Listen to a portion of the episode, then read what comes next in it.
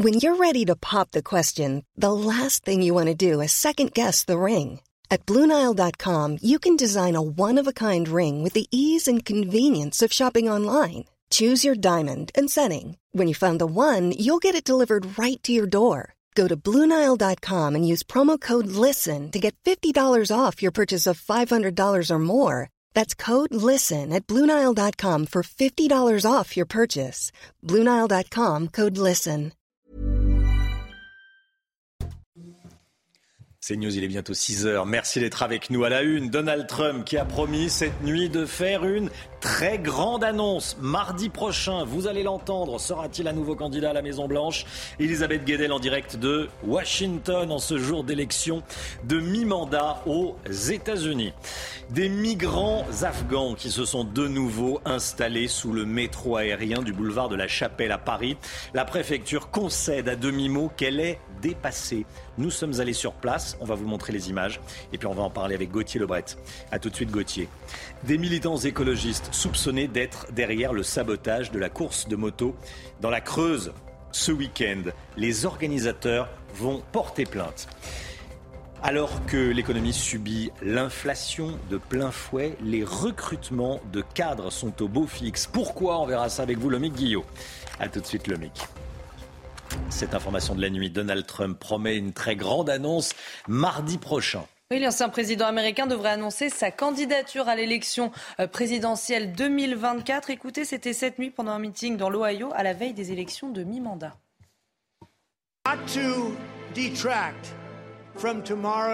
Pour ne pas perturber l'élection très importante qui arrive, qui est un scrutin pour le salut du pays, je ferai une très grande annonce le mardi 15 novembre depuis Mar-a-Lago en Floride.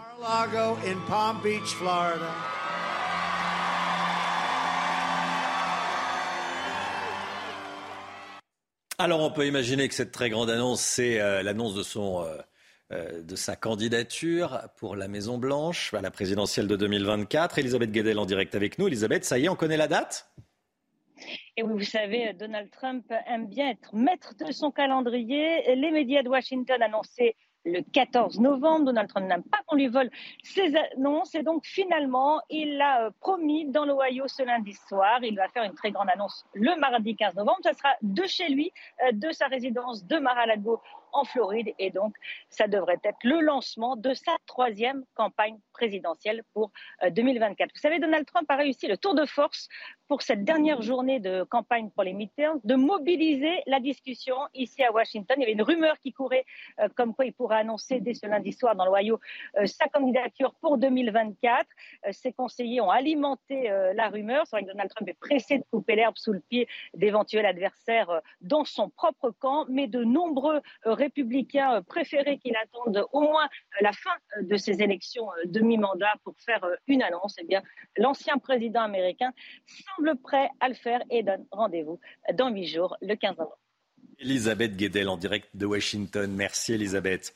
Les migrants sont de retour boulevard de la Chapelle à Paris sous le métro aérien. Regardez ces images tournées par Charles Baget. Un nouveau campement de 400 réfugiés afghans s'est installé sous le métro aérien. C'est dans le nord de la capitale. Gauthier Lebret avec nous. C'est un éternel recommencement, symbole de l'impuissance de l'État. Oui, c'est une situation qui semble insoluble, Romain, puisque le 27 octobre dernier, il y a donc moins de deux semaines, hein, un campement de migrants qui se trouvait exactement au même endroit, sous le métro aérien, était euh, évacué. C'était la 16e fois depuis le début de l'année. En fait, il y avait 1000 personnes dans ce campement, 600 migrants ont été mis à l'abri fin octobre. Après euh, l'évacuation, ils ont été conduits dans des centres d'hébergement et 400 sont restés sans solution, faute de place. Ils sont donc restés tout simplement dans la rue. Et ces 400 migrants qui se sont sédentarisés dans le quartier, dans le 18e, qui se sont donc à nouveau installés dans des tentes que vous voyez actuellement euh, à l'écran sous le métro aérien. Les associations comme Utopia 56 dénoncent un éternel recommencement et la préfecture constate, vous l'avez dit Romain, son euh, impuissance par communiquer. Vous allez le voir, l'afflux soudain et important de nouveaux exilés n'a pas permis la prise en charge de l'ensemble du public présent et ce, malgré les moyens importants déployés. La mobilisation de l'État est permanente, jure la préfecture, et nous la poursuivrons dans les prochaines semaines pour permettre une prise en charge de ceux qui n'ont pas bénéficié d'une orientation. En attendant, les riverains euh, déplorent cette situation ce matin dans les colonnes du euh, Parisien. Le quartier est très inquiet, disent-ils. Nous avons l'impression de revivre l'année 2014. La situation s'était éternisée. Quant aux conditions sanitaires, elles sont euh, déplorables. Le Parisien rappelait que dans le précédent campement, il y avait une épidémie de gale. Merci Gauthier. Explosion du montant de la taxe foncière pour l'année prochaine à Paris. L'équipe d'Anne Hidalgo l'augmente de 50% par rapport à cette année. Il faut dire que la capitale est endettée à hauteur de 8 milliards d'euros. Regardons euh, ensemble ce que ça va donner très concrètement. Alors par exemple, pour le propriétaire d'un appartement de 25 mètres carrés, vous le voyez, la taxe va passer euh, de 291 euros à 441 euros l'année prochaine. Et pour un appartement de 75 mètres carrés, la taxe va passer de 576 euros à 874. L'explosion des prix de l'énergie, elle touche aussi les HLM soumis au chauffage collectif. Et de nombreux locataires ne s'en sortent pas. Pire, certains n'ont pas d'autre choix que de déménager. Reportage de Régine Delfour et Vincent Fandège. En hiver, chez William, il fait 27 degrés. Et il n'a pas le choix, car l'immeuble fonctionne au chauffage collectif. Dehors, il fait 16 degrés, c'est déjà chaud. Ça sert à rien de chauffer comme ça. Cela devient d'autant plus problématique que se chauffer devient un luxe. À cause de la hausse des prix de l'énergie, sa facture est passée du simple à plus du double depuis juillet dernier. L'équivalent de 1200 euros supplémentaires à l'année. Non, mais c'est surtout que c'est exorbitant. Vous vous rendez compte, 1200 euros, c'est un salaire, euh, c'est un salaire par an, quoi. Un autre voisin, lui, a vu sa facture mensuelle exploser de 150 euros. Seule solution envisagée, déménager. Bah, c'est 150 euros de moins pour les courses et, et tout ça pour la, vie, euh, la vie actuelle. Enfin, jamais réussi à, à, payer encore ces loyers-là pendant, pendant un certain. Je ne sais pas combien de temps ça va durer, mais là, ça devient plus possible. Face à la flambée de ces prix, certains bailleurs réagissent pour aider les locataires en difficulté. On a euh, actuellement 200 locataires qu'on suit. On essaye déjà de réactiver l'ensemble de leurs droits. Et après, soit on mobilise des fonds, euh, soit on leur propose d'étaler euh, sur plus de mois que ce qu'on a prévu au départ cette, cette dépense. Ce bailleur a demandé au gouvernement de baisser en urgence la TVA sur l'énergie, sans réponse pour le moment. Les déserts médicaux, le phénomène est de plus en plus important en France. C'est ce que révèle une étude de l'UFC Que choisir, publiée ce matin. Regardons ensemble ces, trois chiffres. L'accès à un médecin généraliste est particulièrement difficile pour plus de 15 millions d'habitants. Hein. Oui, un autre chiffre, regardez, un quart des femmes vivent également dans un désert médical gynécologique et un quart des enfants dans un désert médical euh, pédiatrique. Alors cela s'explique à la fois par l'éloignement géographique euh, des médecins, mais aussi par le dépassement d'honoraires. Un médecin roué de coups par une patiente. Vous avez bien entendu. Euh, ça s'est passé fin octobre à Melun, en Seine-et-Marne. Et suite à cette agression, ses collègues ont exercé leur droit de retrait pendant euh, trois jours complets. Nous sommes allés sur place. Le récit est signé Sophia Delay et Nicolas Vinclair. Il est 18h30 le 27 octobre dernier, lorsqu'un praticien de cette antenne de SOS Médecins de Melun est agressé. L'agresseur, une femme de 26 ans, se présente sur les lieux sans rendez-vous avec son fils malade et demande à être prise en charge immédiatement. L'enfant n'étant pas en situation d'urgence, le médecin lui demande de prendre rendez-vous. La mère profère d'abord des insultes et le menace de revenir avec ses cousins pour lui faire la peau, puis se rue sur lui et le frappe au visage. Déséquilibré, il chute. Il est alors roué de coups. Des agressions de ce genre seraient en augmentation, selon SOS Médecins. On a une douzaine d'événements euh, violents euh, cette année déjà, euh, et c'est beaucoup plus qu'auparavant. On est obligé de constater qu'il y a une, une aggravation des problèmes de sécurité. Résultat, le médecin s'est vu attribuer 10 jours d'incapacité totale de travail et les soignants du cabinet ont exercé leur droit de retrait. Les habitants de Melun rencontrés ne comprennent pas ce niveau de violence. Pourquoi frapper le médecin? Déjà, on n'en a pas. S'il faut encore les finir, ils vont jamais venir chez nous faut vraiment qu'il y ait plus de sécurité, je pense, euh, dans ce milieu-là. La jeune femme, finalement identifiée, était déjà connue des services de police. Elle a été condamnée à 10 mois d'emprisonnement, dont 7 avec un sursis probatoire de 2 ans. Elle effectuera les 3 mois restants avec un bracelet électronique à son domicile. La guerre en Ukraine, les nouveaux systèmes de défense antiaérienne ont été livrés à l'Ukraine. Hein. Et cette nuit, Volodymyr Zelensky s'est félicité de cette nouvelle aide occidentale. Écoutez avons également reçu de nouveaux systèmes qui renforcent considérablement notre défense aérienne. Bien entendu, le ciel ukrainien n'est pas protégé à 100%, mais nous nous rapprochons progressivement de notre objectif. À ce jour, nous pouvons affirmer que la récente escalade de la terreur russe avec les missiles et les drones n'a eu pour seul effet que d'inciter le monde à répondre par une nouvelle aide à l'Ukraine. Allez, on part au Texas. Un heureux événement au Texas. Euh, un bébé hippopotame est né dans le zoo de, Dallas. Un nouveau-né qui pèse quand même près de 25 kilos. Hein. Oui, vous allez voir les images. Hein. C'est un gros bébé, exactement. Bon, la bonne nouvelle, c'est que la mère et son petit vont bien. Sachez qu'il sera présenté au grand public d'ici euh, quelques semaines. C'est pas forcément très gentil, l'hippopotame. Hein. Non, non, c'est plutôt C'est même très méchant. Très méchant, l'hippopotame. C'est l'un des, animaux les plus méchants qui puissent exister. Je parlais euh, par euphémisme, mais oui, non, oui. Non, c'est très méchant, l'hippopotame. Il vous attaque et attention. Oui, donc on le, on le laisse dans son zoo. Hein, voilà, on le regarde. oui, on a l'impression que vous avez, vous avez été attaqué par vous avez une histoire avec un hippopotame. Non, non, non, vous n'avez pas été attaqué par un hippopotame. Bon. Allez, 6h09. Le sport avec euh, Caroline Garcia, victoire de Caroline Garcia eh, au Masters WTA, victoire de la Française, c'est tout de suite. Regardez CNews Chronique Sport avec Colissimo Facilité, la solution d'affranchissement en ligne dédiée aux professionnels pour simplifier les envois et suivi de colis. Voilà la Française Caroline Garcia qui vient de, remporter, le Masters. Hein. Oui, cette nuit, elle a affronté la Bélarusse Arena Sabalenka au Texas, sixième au classement mondial. C'est la deuxième Française de l'histoire à gagner cette compétition. À 29 ans, cette victoire est la plus importante de sa carrière. Et puis l'Euro féminin de handball, hein, les Bleus ont écrasé la Roumanie 35 à 21. les Françaises ont rapidement pris l'avantage avec un score de 17 à 11 à la mi-temps. Grâce à une défense efficace, les championnes olympiques se qualifient pour le tour suivant. Elles joueront demain la première place de la poule contre les Pays-Bas. C'était CNews Chronique Sport avec Colissimo Facilité, la solution d'affranchissement en ligne dédiée aux professionnels pour simplifier les envois et suivi de colis. Les organisateurs de la course de moto, euh, l'enduo du Limousin dans la Creuse, euh, ce week-end, course qui a été sabotée porte plainte. Il porte plainte. On va vous raconter ce qui s'est passé. Puis soyez là si vous le pouvez à 7h10. On sera avec Guillaume Guérin qui est président de Limoges Métropole. Il est très remonté. Des militants écologistes sont euh, soupçonnés d'être à l'origine de ce sabotage. Restez bien avec nous. À tout de suite.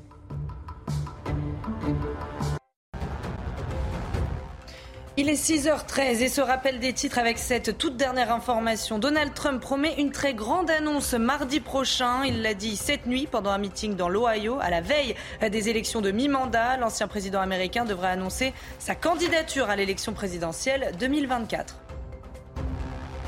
Les migrants sont de retour boulevard de la Chapelle dans le nord de Paris. Un nouveau campement de 400 réfugiés afghans s'est installé euh, sous le métro aérien. Ils n'ont pas pu être pris en charge dans des centres d'hébergement faute de place. Dans un communiqué, la préfecture de région a admis à demi-mot être dépassée par cet afflux soudain et important.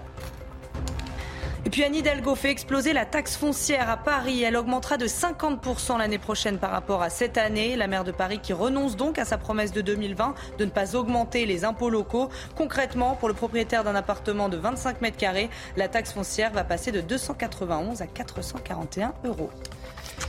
Les organisateurs de l'enduo du Limousin veulent porter plainte après le sabotage de leur course. Le balisage du parcours de moto a été modifié, c'est-à-dire que des flèches ont été enlevées ou inversées. Bon, à la limite, ça peut faire sourire. Le problème et le hic, c'est que certains motards se sont perdus. Certains motards n'avaient plus d'essence parce qu'ils euh, ont pris le mauvais chemin. Et euh, l'un d'entre eux a été retrouvé en hypothermie. On a frôlé le drame. Euh, ce sont des militants écologistes qui sont soupçonnés d'être derrière tout ça. Ils étaient euh, vent debout contre cette course à cause de son passage euh, dans, euh, dans la nature. Le récit, les informations sont signées Sophia Dolé. Alors que la course est lancée, rapidement, certains motards se perdent. D'autres tombent en panne d'essence faute d'arriver à retrouver les points de ravitaillement. Les organisateurs constatent alors que le parcours a été saboté. Par mesure de sécurité, ils décident d'interrompre la course avant la fin. Mais certains pilotes se sont déjà perdus, loin des tracés initiaux. Le, dernier pilote, il me semble qu'il a été retrouvé, il était minuit et demi. Ils ont retrouvé deux pilotes euh, qui étaient en hypothermie parce que bah, le soir, euh, il faisait, moi quand mon, copain est rentré, il faisait moins un sur la route. On était dans la voiture, il faisait moins un dehors. Les 400 motards devaient parcourir 150 km sur des sentiers du sud de la Creuse, un parcours validé en amont par la préfecture. Selon les organisateurs, ce sont des militants écologistes qui avaient fait part de leur mécontentement quant à la tenue de cet événement qui serait à l'origine du sabotage. C'est passé dans la montagne, euh, le journal local dans la semaine. Ce serait les, écolos quoi, qui qui supportent pas qu'on soit monté sur Royère de la Civière, des zones des zones un peu de nature entre guillemets quoi. Après consultation auprès de la Fédération française de motocyclisme, les organisateurs ont annoncé vouloir porter plainte.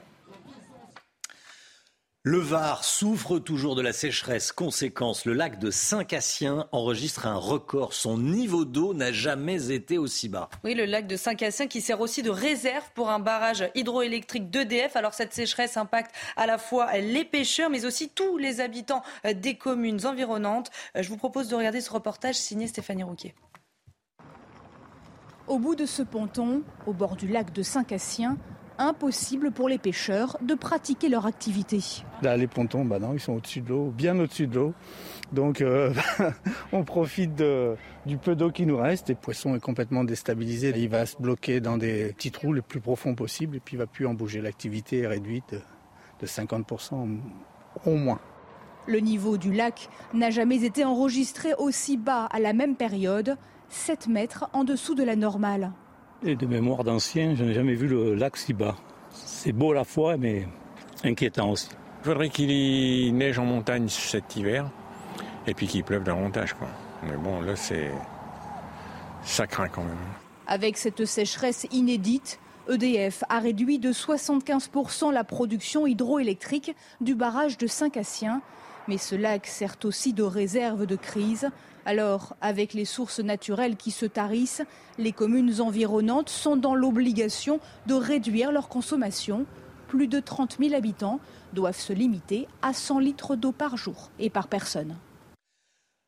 1 milliard 900 millions de dollars, c'est l'incroyable somme, on peut le dire, mise en jeu par la loterie américaine. C'est le Powerball, c'est l'un des plus gros gains de l'histoire du jeu depuis 30 ans. Et le tirage a eu lieu cette nuit. Alors, si on rêve tous de trouver euh, les six numéros, ce matin, on se pose cette question est-ce qu'un tel jackpot peut rendre fou? On voit ça avec Célia Judas. 1,9 milliard de dollars, une somme vertigineuse qui peut avoir des conséquences dangereuses. Ça peut rendre fou euh, parce que tu passes de tout à rien. Complètement, complètement. Je pense qu'il y a cette notion de la démesure. Ça rend fou parce que ça, ça, ça change ton quotidien. Pour ce psychiatre, un tel changement de vie est souvent vécu comme un choc. Le passage très brutal, sans préparation, sans accompagnement de la pauvreté à la richesse, pas forcément de la pauvreté, mais en tout cas de la modestie à la richesse, peut être un véritable traumatisme. Un traumatisme qui peut être amorti à condition de savoir s'entourer. Je pense que les personnes qui acceptent d'être un peu coachées pour apprendre à être riches euh, s'en sortent évidemment beaucoup mieux que les autres. Il y a une quantité de, de requins et de vautours qui se jettent sur ces nouveaux riches. Ces nouveaux riches, parmi lesquels certains sont moins susceptibles de tomber dans l'excès. Quelqu'un qui est déjà bien riche et qui gagne énormément d'argent, à mon avis, est beaucoup moins à risque que quelqu'un qui est bien pauvre et qui va se retrouver brutalement sans y être préparé, sans y être habitué, sans savoir ce que c'est à la tête d'une fortune. En France, la Française des Jeux dispose d'un service destiné à soutenir psychologiquement et financièrement les gagnants d'un million d'euros et plus. Voilà, 1 milliard 900 millions de dollars. Bon, euh, le gagnant, l'heureux ou l'heureuse gagnante, comme on dit, euh, aura le choix entre récupérer sa somme sur 30 ans ou la récupérer en totalité euh, immédiatement, mais les impôts seront passés par là. Ça vous fait rêver ou pas Un milliard 900 millions de dollars ou pas? Ou c'est trop, c'est des mesures ah, J'espère qu'en tout cas que le gagnant donnera des associations et partagera un peu. Pour... Oui, oui. Le MIC, vous qui êtes notre euh, monsieur argent. Bien placé ça rapporte 3 millions par mois quand même, sans rien faire, sans toucher au capital. Donc moi je prends et je les mets de côté. Oui, effectivement. Bon après, est-ce que c'est pas un peu, un peu trop? Qu'est-ce que quelle est la Qu'est-ce que vous en feriez vous, Romain? Très, je pense que je serais bien embarrassé, en vrai. C'est un peu trop. Je pense que c'est un peu trop. Je pense que c'est décorrélé de toute réalité. Ça ne correspond pas à grand-chose. 10, quelques millions d'euros, voilà. Bon, voilà. Ça, c'est mon, mon point de vue. Chacun le, le sien. Allez, euh, dans un instant, c'est l'écho. L'écho, on va parler du record d'embauche de cadres qui pourrait être battu cette année. Record d'embauche de cadres. On en parle avec le Guillot. Et tout de suite.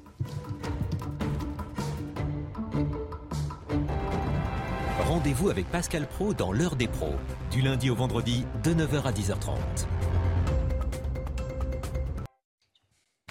L'économie, l'économie tout de suite avec vous, le Mick Guillot. L'objectif du plein emploi se rapproche pour les cadres. On prévoit un recrutement record de cadres cette année en 2022. C'est bien ça, Lomic? Exactement, c'est euh, l'APEC, Romain, l'association euh, pour l'emploi des cadres, qui le dit. Les prévisions d'embauche des cadres n'ont jamais été euh, aussi hautes. On devrait même dépasser le record de 2019. Les entreprises auront recruté d'ici la fin de l'année 282 000 cadres. C'est 25, 25 de plus qu'en 2020. C'est 5% de plus que l'année dernière. On retrouve les niveaux d'avant Covid finalement, preuve que pour les entreprises, l'activité est bel et bien au rendez-vous. D'autant plus que les, les entreprises avaient anticipé en début d'année les effets de la guerre en Ukraine sur l'activité, avaient donc ralenti les embauches. Et eh bien malgré, malgré cela, on est à un niveau euh, historique. Ça aurait été encore largement au-dessus euh, sans, euh, sans cet événement. Ça, c'est pour cette année. À quoi faut-il s'attendre l'année prochaine? Est-ce qu'on ne risque pas d'assister à une baisse du nombre de recrutements de cadres? Alors l'APEC ne se prononce pas trop là-dessus. Hmm. C'est difficile de faire des prévisions, mais dit quand même que euh, malgré tout, il y aura forcément des conséquences, même si, je le disais, les entreprises ont anticipé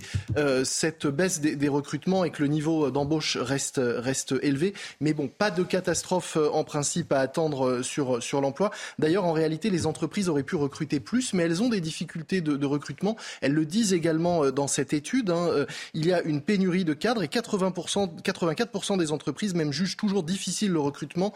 En mars de 2021, elle n'était que 58%. Et puis ensuite, quand elles trouvent des cadres, elles ont du mal à les fidéliser. Ils ont envie euh, de plus, de meilleures conditions de travail, euh, d'un plus grand salaire. Et résultat, 13% des cadres actuellement en poste envisagent de quitter leur entreprise dans les, dans les mois prochains. Ça reste une proportion assez élevée quand même. Quels sont les secteurs où l'on manque le plus de cadres? Alors il y en a plusieurs. Il y a l'informatique, la recherche et développement. On peut également citer le marketing et le commercial et la production industrielle. Et puis il y a également des régions où les, les pénuries euh, se ressentent plus dans les entreprises. C'est notamment le cas de l'Occitanie, l'Auvergne-Rhône-Alpes, la région PACA, la Corse, la Bretagne et les Pays de Loire. Si on regarde les chiffres, rien qu'à Paris, on va recruter 134 600 cadres dans les prochains mois, en majorité dans l'informatique à un peu plus, de 20%. En Auvergne-Rhône-Alpes, c'est 30 000 cadres. En PACA, 18 000. 17 000 dans les Hauts-de-France ou encore 15 500 en Occitanie. Vous êtes cadre, vous travaillez dans l'informatique, vous n'aurez pas de problème d'emploi en 2023. C'était votre programme avec les déménageurs bretons, des déménagements d'exception. On dit chapeau les bretons. Information sur déménageurs-bretons.fr. Elle est la météo tout de suite avec Alexandra Blanc. Il va faire beau encore aujourd'hui dans le sud. Hop, France par brise. En cas de bris de glace, du coup, vous êtes à l'heure pour la météo avec France par brise et son intervention rapide. Le beau temps dans le sud qui était euh, déjà d'actualité hier. Vous avez de belles images à nous montrer, Alexandra. Oui, regardez, conséquence, Romain, le panorama a été splendide. Ce fut le cas notamment du côté de Simiane-Colombe dans les Bouches-du-Rhône. C'est un petit village à côté d'Aix-en-Provence. Et puis, vous allez le voir du côté de la Seine-sur-Mer, eh bien, d'excellentes conditions également. Alors, ce matin, le beau temps se maintient entre les Bouches-du-Rhône et le Var. Mais dès cet après-midi, eh bien, nous allons avoir une petite dégradation. On va le voir dans quelques instants. Alors, cette journée de mardi est marquée par le retour d'un temps beaucoup plus agité. On a eu de fortes rafales de vent cette nuit et hier soir euh, sur le nord-ouest. On va conserver un temps assez instable avec l'arrivée d'une nouvelle perturbation. On a de bonnes rafales de vent actuellement, même si le temps, même si le vent faiblit par rapport à hier. On retrouve également une dégradation autour du golfe du Lion, notamment sur les Cévennes, où l'on attend en moyenne de 10 à 20 mm de pluie aujourd'hui. Et puis dans l'après-midi, la perturbation redescend un petit peu plus au sud. On la retrouve notamment entre les Charentes, la Touraine ou encore en remontant euh, sur le bassin parisien. Et puis je vous le disais, cette dégradation qui va petit à petit euh, gagner les Bouches du Rhône, le Var ou encore les Alpes maritime avec un temps bien nuageux et localement quelques averses partout ailleurs, temps mitigé, alternance de nuages et d'éclaircies, excepté si vous êtes du côté de la Lorraine ou encore de l'Alsace où là le beau temps se maintient. Les températures, eh bien, grande douceur ce matin, 10 à Paris, 15 degrés pour le Pays Basque ou encore 13 degrés à Toulouse et dans l'après-midi, eh bien, les températures restent toujours très douces pour la saison. Pas de rafraîchissement en vue, 17 à Paris, vous aurez en moyenne 22 degrés à Toulouse, 21 degrés à Clermont-Ferrand ou encore 22 degrés entre Marseille et Ajaccio, ces températures en moyenne 5 à 6 degrés au-dessus des normales de saison. Demain, attention, la dégradation va se poursuivre notamment dans le sud. Forte pluie sur les Cévennes ou encore en allant vers les Alpes avant le retour du beau temps prévu à partir de jeudi. Et hop, France par brise. Malgré votre bris de glace, du coup, vous étiez à l'heure pour la météo avec France par brise et son intervention rapide. C'est News, 6h29. Bienvenue à tous. Merci d'être avec nous. À la une, cette opération de police hier soir dans le quartier de la Guillotière à Lyon. Sur cinq personnes arrêtées, quatre sont en situation irrégulière. Des habitants tentent parfois de chasser eux-mêmes les drogués et les dealers. Vous allez voir. Un nouveau séisme dans l'Église catholique. La conférence épiscopale fait savoir que 11 évêques, parmi lesquels Monseigneur Ricard, archevêque émérite de Bordeaux, sont visés par des signalements ou des enquêtes. Vous allez voir, réaction de, réaction fidèles dans ce journal. L'inflation frappe de nombreuses villes moyennes. Comment faire face? Faut-il réduire les dépenses publiques? Oui, mais lesquelles? Le maire des Clés-sous-Bois nous a ouvert les portes de sa mairie. Et puis des médecins de SOS Médecins exercent leur droit de retrait après l'agression scandaleuse d'un des leurs à Melun par une femme violente qui ne voulait pas attendre. Reportage CNews à suivre. La tennis woman française Caroline Garcia a remporté le Masters WTA cette nuit. C'est la deuxième française à gagner cette épreuve. On vous en parle dans les sports bien sûr. Le calvaire continue pour les habitants de la Guillotière à Lyon. Les dealers font toujours la loi. Pendant une opération de police hier soir, place Mazagran, cinq personnes ont été interpellées. Parmi ces cinq personnes interpellées, quatre sont en situation irrégulière. Alors on est allé sur place et vous allez voir que le quotidien des riverains est rythmé euh, par les nuisances sonores et la délinquance de jour comme de nuit. Reportage de Sébastien Bendotti avec le récit de Vincent Fandège. Bonjour, il est euh, 1h du matin, d'accord? À la nuit tombée, un habitant de la place Mazagran à Lyon tente de chasser les dealers et consommateurs qui ont investi les lieux. Enlève mains, va ta mère. Va là-bas. Enlève ta main. Des agressions comme celle-ci, des menaces et incivilités en tout genre qui rythment le quotidien des riverains. Ils disent vivre un enfer depuis plus d'un an. Une menace verbale euh, quasi quotidienne, on va dire. Une menace physique, moi ça m'est arrivé personnellement aussi. En termes de sécurité, en termes de propreté, en termes d'actes de, délinquance, de deal, de violence. De jour comme de nuit, des dizaines de dealers et consommateurs s'installent ici, dans un marché à ciel ouvert. Nous avons vu se développer un vrai trafic bien organisé, des guetteurs aux quatre coins de la place, euh, des lieux de vente à la sauvette, dont un à proximité d'un terrain de jeu pour enfants et d'une rue qu'empruntent les collégiens du quartier. Malgré les appels à l'aide, les riverains se sentent complètement oubliés. Il serait grand temps de passer la seconde, euh, de mettre en place des vrais plans d'action. N'attendez pas qu'il y ait un drame. Euh, il, faut, il faut faire quelque chose maintenant. Certains habitants demandent notamment la mise en place de caméras de vidéosurveillance et le réaménagement en urgence de la place Mazagran. Donald Trump promet une très grande annonce mardi prochain. Il l'a dit cette nuit. L'ancien président américain devrait annoncer sa candidature à la présidentielle américaine de 2024. Il l'a dit cette nuit pendant un meeting dans l'Ohio à la veille des élections de mi-mandat, les midterms. Et Donald Trump qui était euh, d'humeur euh, joviale, puisque vous le voyez, il est monté sur scène en dansant. Voilà. Justement, concernant les élections de mi-mandat aux États-Unis, les midterms, Elon Musk a pris position. Hein. Oui, il a appelé hier sur Twitter à voter pour un congrès républicain, étant donné que la présidence est démocrate. En clair, le nouveau patron de Twitter plaide pour un équilibre entre le pouvoir exécutif et législatif. Un nouveau euh, séisme dans l'Église. Onze évêques ou ex-évêques sont accusés d'abus sexuels. Parmi eux, le cardinal Jean-Pierre Ricard, ancien archevêque de Bordeaux. Ah oui, il a avoué s'être conduit de façon répréhensible. Ce sont ses mots il y a 35 ans avec une jeune fille de 14 ans alors qu'il était euh, curé. Marine Sabourin. Les catholiques abasourdis. Dans une lettre, le cardinal Jean-Pierre Ricard, ex-président des évêques de France, avoue une conduite condamnable avec une jeune fille mineure. Il y a 35 ans, alors que j'étais curé, je me suis conduit de façon répréhensible avec une jeune fille de 14 ans. Mon comportement a nécessairement causé chez cette personne des conséquences graves et durables. À Bordeaux, dans la ville où il était archevêque de 2001 à 2019, les fidèles sont sans voix. Je prie pour euh, le mm, monseigneur euh, Jean Ricard, euh, bien sûr, parce qu'il a besoin d'être aidé.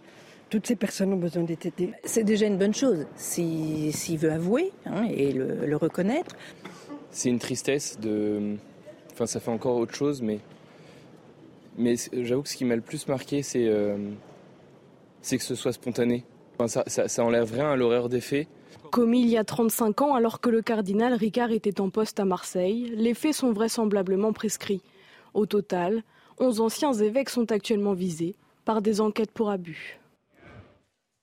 L'inflation en France, elle inquiète euh, les ménages, les familles, évidemment, mais aussi les municipalités. Hein. Oui, avec les sous-bois dans les Yvelines, les élus ont fait une première estimation des dépenses pour l'année prochaine et vous allez voir que l'addition semble salée. Reportage de Mathieu Rio et Marion Bercher. Dans cette ville de 18 000 habitants, toutes les économies d'énergie sont bonnes à prendre, y compris à la mairie. Vous voyez, dans mon bureau, le radiateur est froid, il fait pas très chaud, mais avec un bon col roulé, tout passe bien. Face à l'inflation, ce maire traque toutes les dépenses de sa commune. Selon la projection la plus favorable, le budget alloué à l'électricité devrait au moins doubler cette année, même augmentation pour le gaz. 2 millions d'euros de risque d'augmentation rien que pour le volume énergie. Alors la commune multiplie les efforts, mais les marges de manœuvre sont faibles. La température de 20 degrés dans les écoles ne peut plus être abaissée. Les gymnases tournent déjà autour de 16 degrés. Le maire en vient à envisager la fermeture de certains bâtiments quitte à supprimer des activités tout en conservant au maximum euh, nos services et nous espérons que le fameux bouclier tarifaire de, l'État s'adresse non pas à un certain nombre de communes, mais à l'ensemble des communes. Ce n'est pas du tout une critique de, de, Neuilly ou de, ou, Levallois. Je voudrais bien avoir les richesses de ces, communes, mais ça n'est pas notre cas. Donc il faut que nous nous adaptions avec euh, des villes comme la nôtre. De potentielles fermetures pour éviter toute augmentation d'impôts. Ouais, non, ça c'est pas bien ça. Non, non, il faut garder les activités pour les enfants, euh, pour la vie. Euh, de la ville. Quoi. Les mairies font déjà beaucoup de choses pour euh, les gens, je trouve. C'est pas à nous de payer un impôt de plus, c'est à l'État de faire quelque chose et de trouver des, des vraies solutions. La mairie organisera une réunion publique dans les prochaines semaines. Un médecin roué de coups par une patiente, ça s'est passé fin octobre à Melun en Seine-et-Marne. Suite à cette agression, ses collègues ont exercé leur droit de retrait pendant trois jours complets. Hein. Alors, comme tous les matins, on vous consulte, on vous donne la parole euh, dans la matinale. Ce matin, on vous pose cette question. Est-ce que euh, vous comprenez le droit de retrait exercé par SOS Médecins? Écoutez vos réponses, c'est votre avis. Je le comprends complètement à partir du moment où un médecin se fait agresser dans l'exercice de, de ses fonctions. Moi, je trouve ça tout à fait normal hein, euh, qu'ils exercent un droit de retrait dans la mesure où euh, ils ne peuvent pas euh, exercer leur profession de façon sûre. Je trouve que c'est tout à fait normal pour un médecin de pouvoir se mettre en retrait si sur son lieu de travail il s'est senti en danger. Quand ils sont en grève, ils mettent un brassard. Bon bah là, il faut qu'ils disent qu'effectivement, ils ils seront, ils exerceront un droit de retrait, mais qu'ils iront quand même en cas de, grosses difficultés. Et in fine, c'est le patient qui sera la victime. Ce matin, on vous emmène dans un restaurant un petit peu particulier. On vous parle du premier restaurant installé entre les murs d'une prison. Il va ouvrir ses portes mardi prochain à Marseille. Alors son nom, les Baumets, en référence évidemment à la prison la plus célèbre de France, les Baumettes. En cuisine et en salle, une dizaine de détenus euh, s'est porté volontaire pour favoriser leur réinsertion. Je propose de regarder ce reportage signé leur para. En cuisine, une demi-brigade de détenus. Chacun est concentré sur sa tâche. Ici, vous venez mettre un petit peu plus de salade. Jeffrey s'est porté volontaire sans aucune hésitation. Ça va prouver qu'en prison, ils peuvent, euh, certains détenus peuvent s'en sortir. Autour des fourneaux, seule contrainte liée à la détention, les couteaux sont recomptés matin et soir et enfermés à clé dans deux armoires. Dans cette salle située un étage au-dessus des cellules, les prisonniers servent les clients test avant l'ouverture officielle sous le regard discret des surveillants. C'est pas cet uniforme qui me fait, qui me fait oublier qu'à 17h je vais rentrer en cellule. Après, ouais, c'est bien, plus, bien plus valorisant que sortir en promenade. 12 détenus participent au projet, tous sont en fin de peine. On a pris du temps à leur apprendre les taillages et à leur apprendre les, règles de la cuisine. Ils, les ont bien acquis et ils sont même euh, deux fois plus volontaires que des gens de l'extérieur. Quant aux futurs clients, pour franchir les portes de la prison, ils devront respecter des règles strictes, pas d'alcool, pas de téléphone et il faudra réserver quatre jours avant. Voilà, une initiative de, réinsertion pour des, euh, prisonniers en, fin de peine. Allez, 6h38, la victoire de la tenniswoman Caroline Garcia. Elle a remporté le Masters de tennis WTA. C'est tout de suite. Regardez CNews Chronique Sport avec Colissimo Facilité, la solution d'affranchissement en ligne dédiée aux professionnels pour simplifier les envois et suivi de colis. Chapeau, Garcia, bravo Caroline Garcia, elle a affronté la Bélarus. Euh, Arina Sabalenka au, Texas et elle a gagné. Oui, sixième au classement mondial, c'est la deuxième française de l'histoire à gagner le Masters WTA de tennis à 21 ans, à 29 ans pardon. Cette victoire est la plus importante de sa carrière.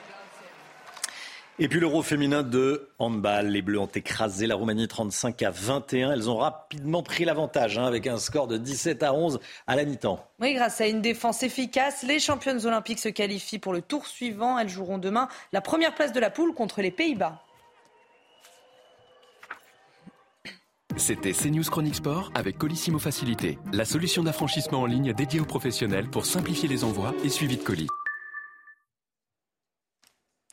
Restez bien avec nous euh, sur CNews. Dans un instant, on ira à Saint-Brieuc dans les Côtes d'Armor. La mairie a testé un éclairage public intelligent la nuit. Il est question de sécurité, il est question également d'économie d'énergie, évidemment. À tout de suite.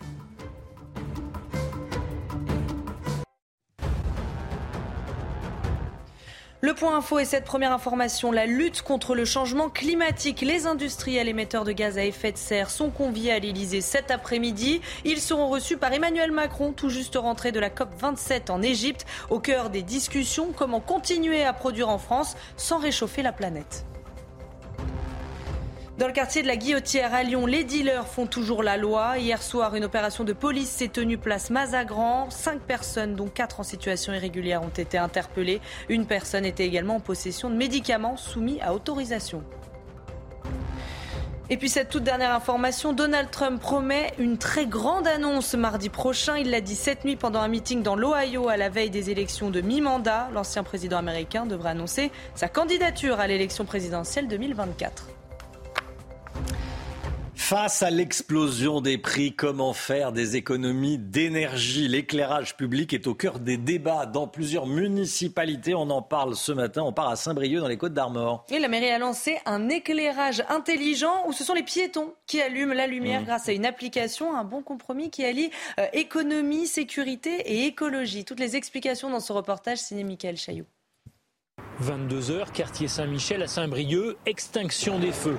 Mais si comme Joël, vous avez activé la géolocalisation de votre portable et que vous êtes connecté au site J'allume ma rue, vous avez le pouvoir de dire que la lumière soit. Quand on arrive euh, dans une rue qui est complètement noire, euh, c'est pas du tout rassurant. Alors que quand euh, on peut allumer la, rue, donc on peut voir bah, tout ce qui se passe autour de nous. L'éclairage public se déclenche pour 6 minutes et il n'est pas nécessaire de réitérer l'opération en changeant de rue grâce à ces boîtiers intelligents. L'appareil en fait détecte la personne et allume en fonction de, de ça la rue où se trouve la personne en fait. Pour cette expérimentation, Saint-Brieuc vient d'équiper 14 rues d'un même quartier. Coût de l'opération 5000 euros, mais la ville pourrait généraliser le système face à l'envolée du prix de l'électricité. Aujourd'hui, on est à 400 000 euros sur l'éclairage public à sur la ville de Saint-Brieuc. Si on ne fait rien, l'année prochaine, on est au bas mot à 800 000. Maintenant, est-ce qu'on éclaire quand on a besoin ou est-ce qu'on éclaire en permanence? C'est tout l'objet aussi euh, de l'expérimentation. Pour les habitants, l'argument financier compte, mais ce n'est pas le plus important. Des fois, on n'est pas forcément rassuré de rentrer chez soi quand il fait noir la nuit, surtout en tant que femme. Et franchement, je trouve que c'est une super, euh, super idée, même au niveau écologique, je trouve que c'est top. Si l'expérience est concluante, Saint-Brieuc pourrait installer 197 boîtiers partout dans la ville et permettre aux habitants de contrôler ainsi 8000 points lumineux. Cette information tombée il y a quelques instants. 1300 kilos de cocaïne retrouvés en plein océan Pacifique, près du Mexique. Et la drogue flottait emballée dans des paquets, vous le voyez sur ces images. Cette opération a été menée par la marine mexicaine qui a donc repêché la cargaison. Voilà, il y a des euh, trafiquants de drogue qui ont perdu leur, euh, leur marchandise ou qui l'ont euh, abandonnée en plein océan Pacifique. Restez bien avec nous dans un instant, la politique. Anne Hidalgo, a eu la main lourde sur la taxe foncière, c'est le moins qu'on puisse dire. Plus 50% en un an sur la taxe foncière. On en parle dans un instant avec Gauthier Lebret. À tout de suite. Rendez-vous avec Jean-Marc Morandini dans Morandini Live, du lundi au vendredi, de 10h30 à midi.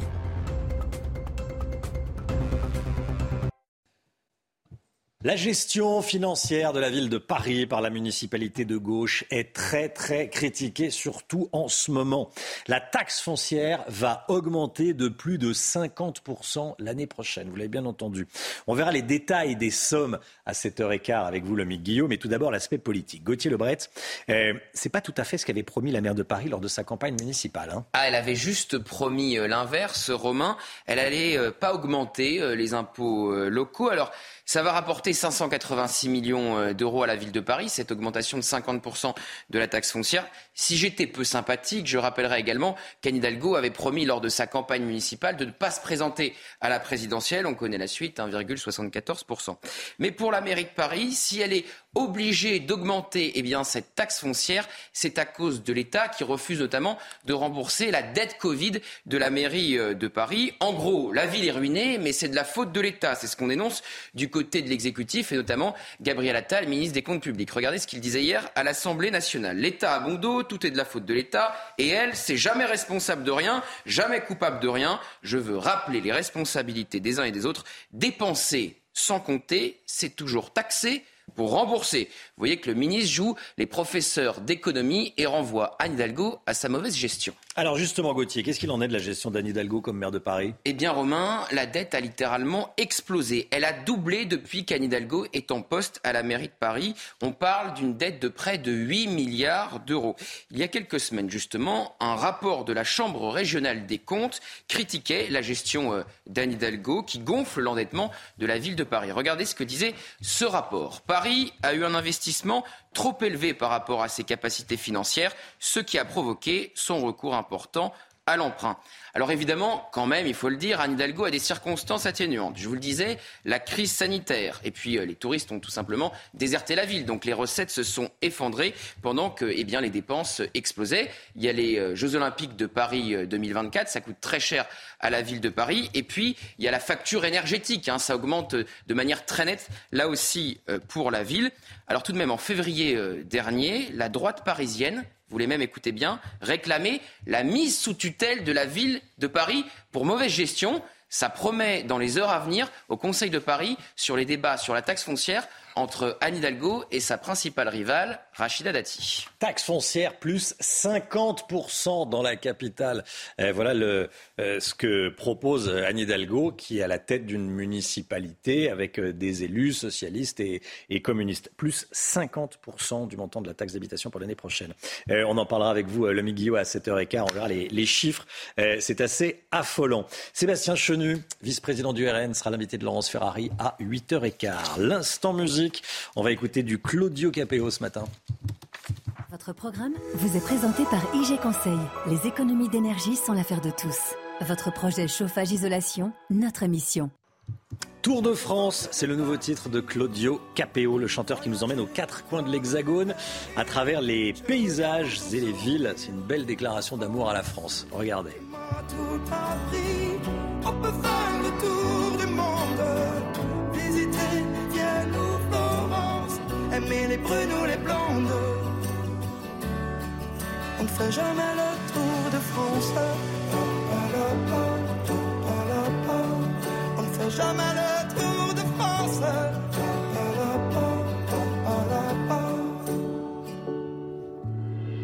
J'aime tes petites places, Ricard et puis pétanque. M'asseoir à tes terrasses ou sirop à la menthe.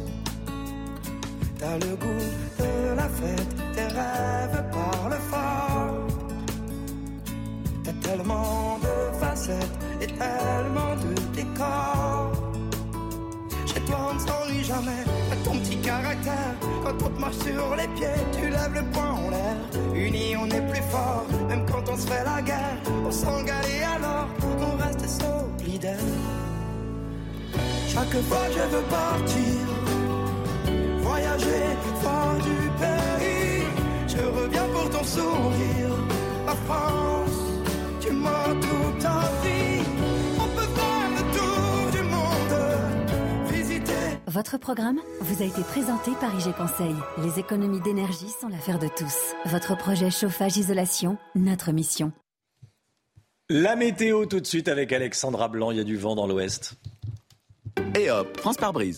En cas de bris de glace, du coup, vous êtes à l'heure pour la météo avec France par brise et son intervention rapide. Des vents tempétueux, même hier soir en, Bretagne, notamment Alexandra Blanc. Hein. Oui, en effet, c'était prévu. Météo France prévoyait un fort coup de vent près des côtes de la Manche, encore sur la Bretagne, avec donc ces images du côté de Plogoff dans le Finistère. On a relevé parfois localement jusqu'à 100 km heure de vent. Ce fut le cas hier soir et cette nuit euh, du côté de Plovent dans le Finistère, avec une rafale de l'ordre de 115 km par heure. On a eu également beaucoup de vent à Ouessant ou encore à Brest, où l'on a frôlé les 100 km heure de vent. Là, rassurez-vous, le vent faiblit un peu ce matin, mais ça reste tout de même assez mitigé, assez agité avec l'arrivée d'ailleurs d'une nouvelle perturbation très peu active ce matin, mais qui donne actuellement quelques averses entre la pointe bretonne, le département de la Loire-Atlantique ou encore en remontant vers les régions du Nord. Et puis petite nouveauté, ça fait du bien d'ailleurs à la nature puisqu'on va avoir de la pluie autour du golfe du Lion ou encore en remontant euh, sur les Cévennes avec parfois l'équivalent de quelques semaines de pluie en seulement euh, quelques jours. Dans l'après-midi, réactivation de la perturbation que l'on retrouvera principalement entre les Charentes, la Touraine ou encore le bassin parisien on a toujours de bonnes rafales de vent. Et surtout, regardez, nouveauté, retour de quelques orages, principalement euh, près des côtes de la Manche, des orages qui ne seront pas forcément violents, mais qui seront très localisés. On retrouvera également du mauvais temps euh, autour du golfe du Lion ou encore du côté de la région PACA, avec donc de la pluie entre les Bouches du Rhône, le Var ou encore les Alpes-Maritimes, partout ailleurs. Alternance de nuages et d'éclaircies, notamment entre le sud-ouest et le nord du pays. Les températures, eh bien, toujours cette grande douceur qui se maintient. On est en moyenne 3 à 4 degrés au-dessus des normales de saison, avec 13 degrés à Rennes ce matin, 10 degrés à Lille ou encore 15 degrés pour le Pays Basque. Et dans l'après-midi, eh bien, les températures sont de nouveau très douces pour la saison. 22 degrés à Toulouse ou encore à Marseille. Vous aurez en moyenne 21 degrés à Clermont-Ferrand, 20 degrés à Besançon, 15 degrés pour la pointe bretonne et localement jusqu'à 17 degrés à Paris. La suite du programme, des conditions météo assez agitées une nouvelle fois pour la journée de demain avec, regardez, la dégradation qui va se maintenir autour du du Lion et les pluies qui vont remonter également euh, sur les Alpes. Pas de neige puisque il fera trop doux, les températures resteront bien trop douces pour la saison. Et puis à partir de jeudi, changement de décor, c'est vraiment une semaine en deux temps. À partir de jeudi, retour de l'anticyclone et donc conséquence, on aura un petit peu de brouillard le matin, mais dans l'après-midi, eh bien du soleil partout avec le maintien de la douceur, températures qui vont rester très douces, notamment jeudi et vendredi, avec vendredi une très belle journée, du beau temps pour tout le monde et des températures encore très douces le matin comme l'après-midi. Et hop, France par brise. Malgré votre bris de glace, du coup, vous étiez à l'heure pour la météo avec France par brise et son intervention rapide. C'est News, il est bientôt 7 heures. Bienvenue à tous et merci d'être avec nous à la une ce matin. Donald Trump qui a promis cette nuit de faire une très grande annonce. Mardi prochain, vous allez entendre l'ancien président des États-Unis. Sera-t-il justement à nouveau candidat à la Maison-Blanche? On va voir ça dans le journal. Des migrants afghans qui se sont de nouveau installés sous le métro aérien du boulevard de la Chapelle à Paris. La préfecture concède à demi-mot qu'elle est dépassée. Nous sommes allés sur place et puis on en parlera avec Gauthier Lebret. Des militants écologistes soupçonnés d'être derrière le sabotage de la course de moto dans la Creuse ce week-end. Les organisateurs vont porter plainte dans un instant. On sera avec Guillaume Guérin, président de Limoges Métropole, président Les Républicains et vice-président de l'Association des maires de France. La chronique auto, avant 7h30, on vous parle des contrôles de police sur les cyclistes qui ne respectent pas le code de la route. On verra ça avec Pierre Chasseret. Et puis l'inflation dans les cantines, on va parler de l'augmentation des prix des cantines. C'est news dans une cantine scolaire. On va retrouver en Gironde Antoine Estève. A tout de suite Antoine. Cette information de la nuit, donc, Donald Trump promet une très grande annonce mardi prochain. Il s'est exprimé ces dernières heures. Et l'ancien président euh, américain devrait annoncer sa candidature à l'élection présidentielle 2024. Euh, Écoutez, c'était cette nuit pendant un meeting dans l'Ohio à la veille des élections de mi-mandat.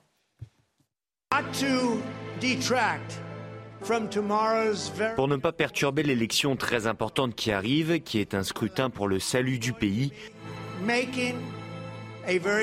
je ferai une très grande annonce le mardi 15 novembre depuis Mar-a-Lago en Floride.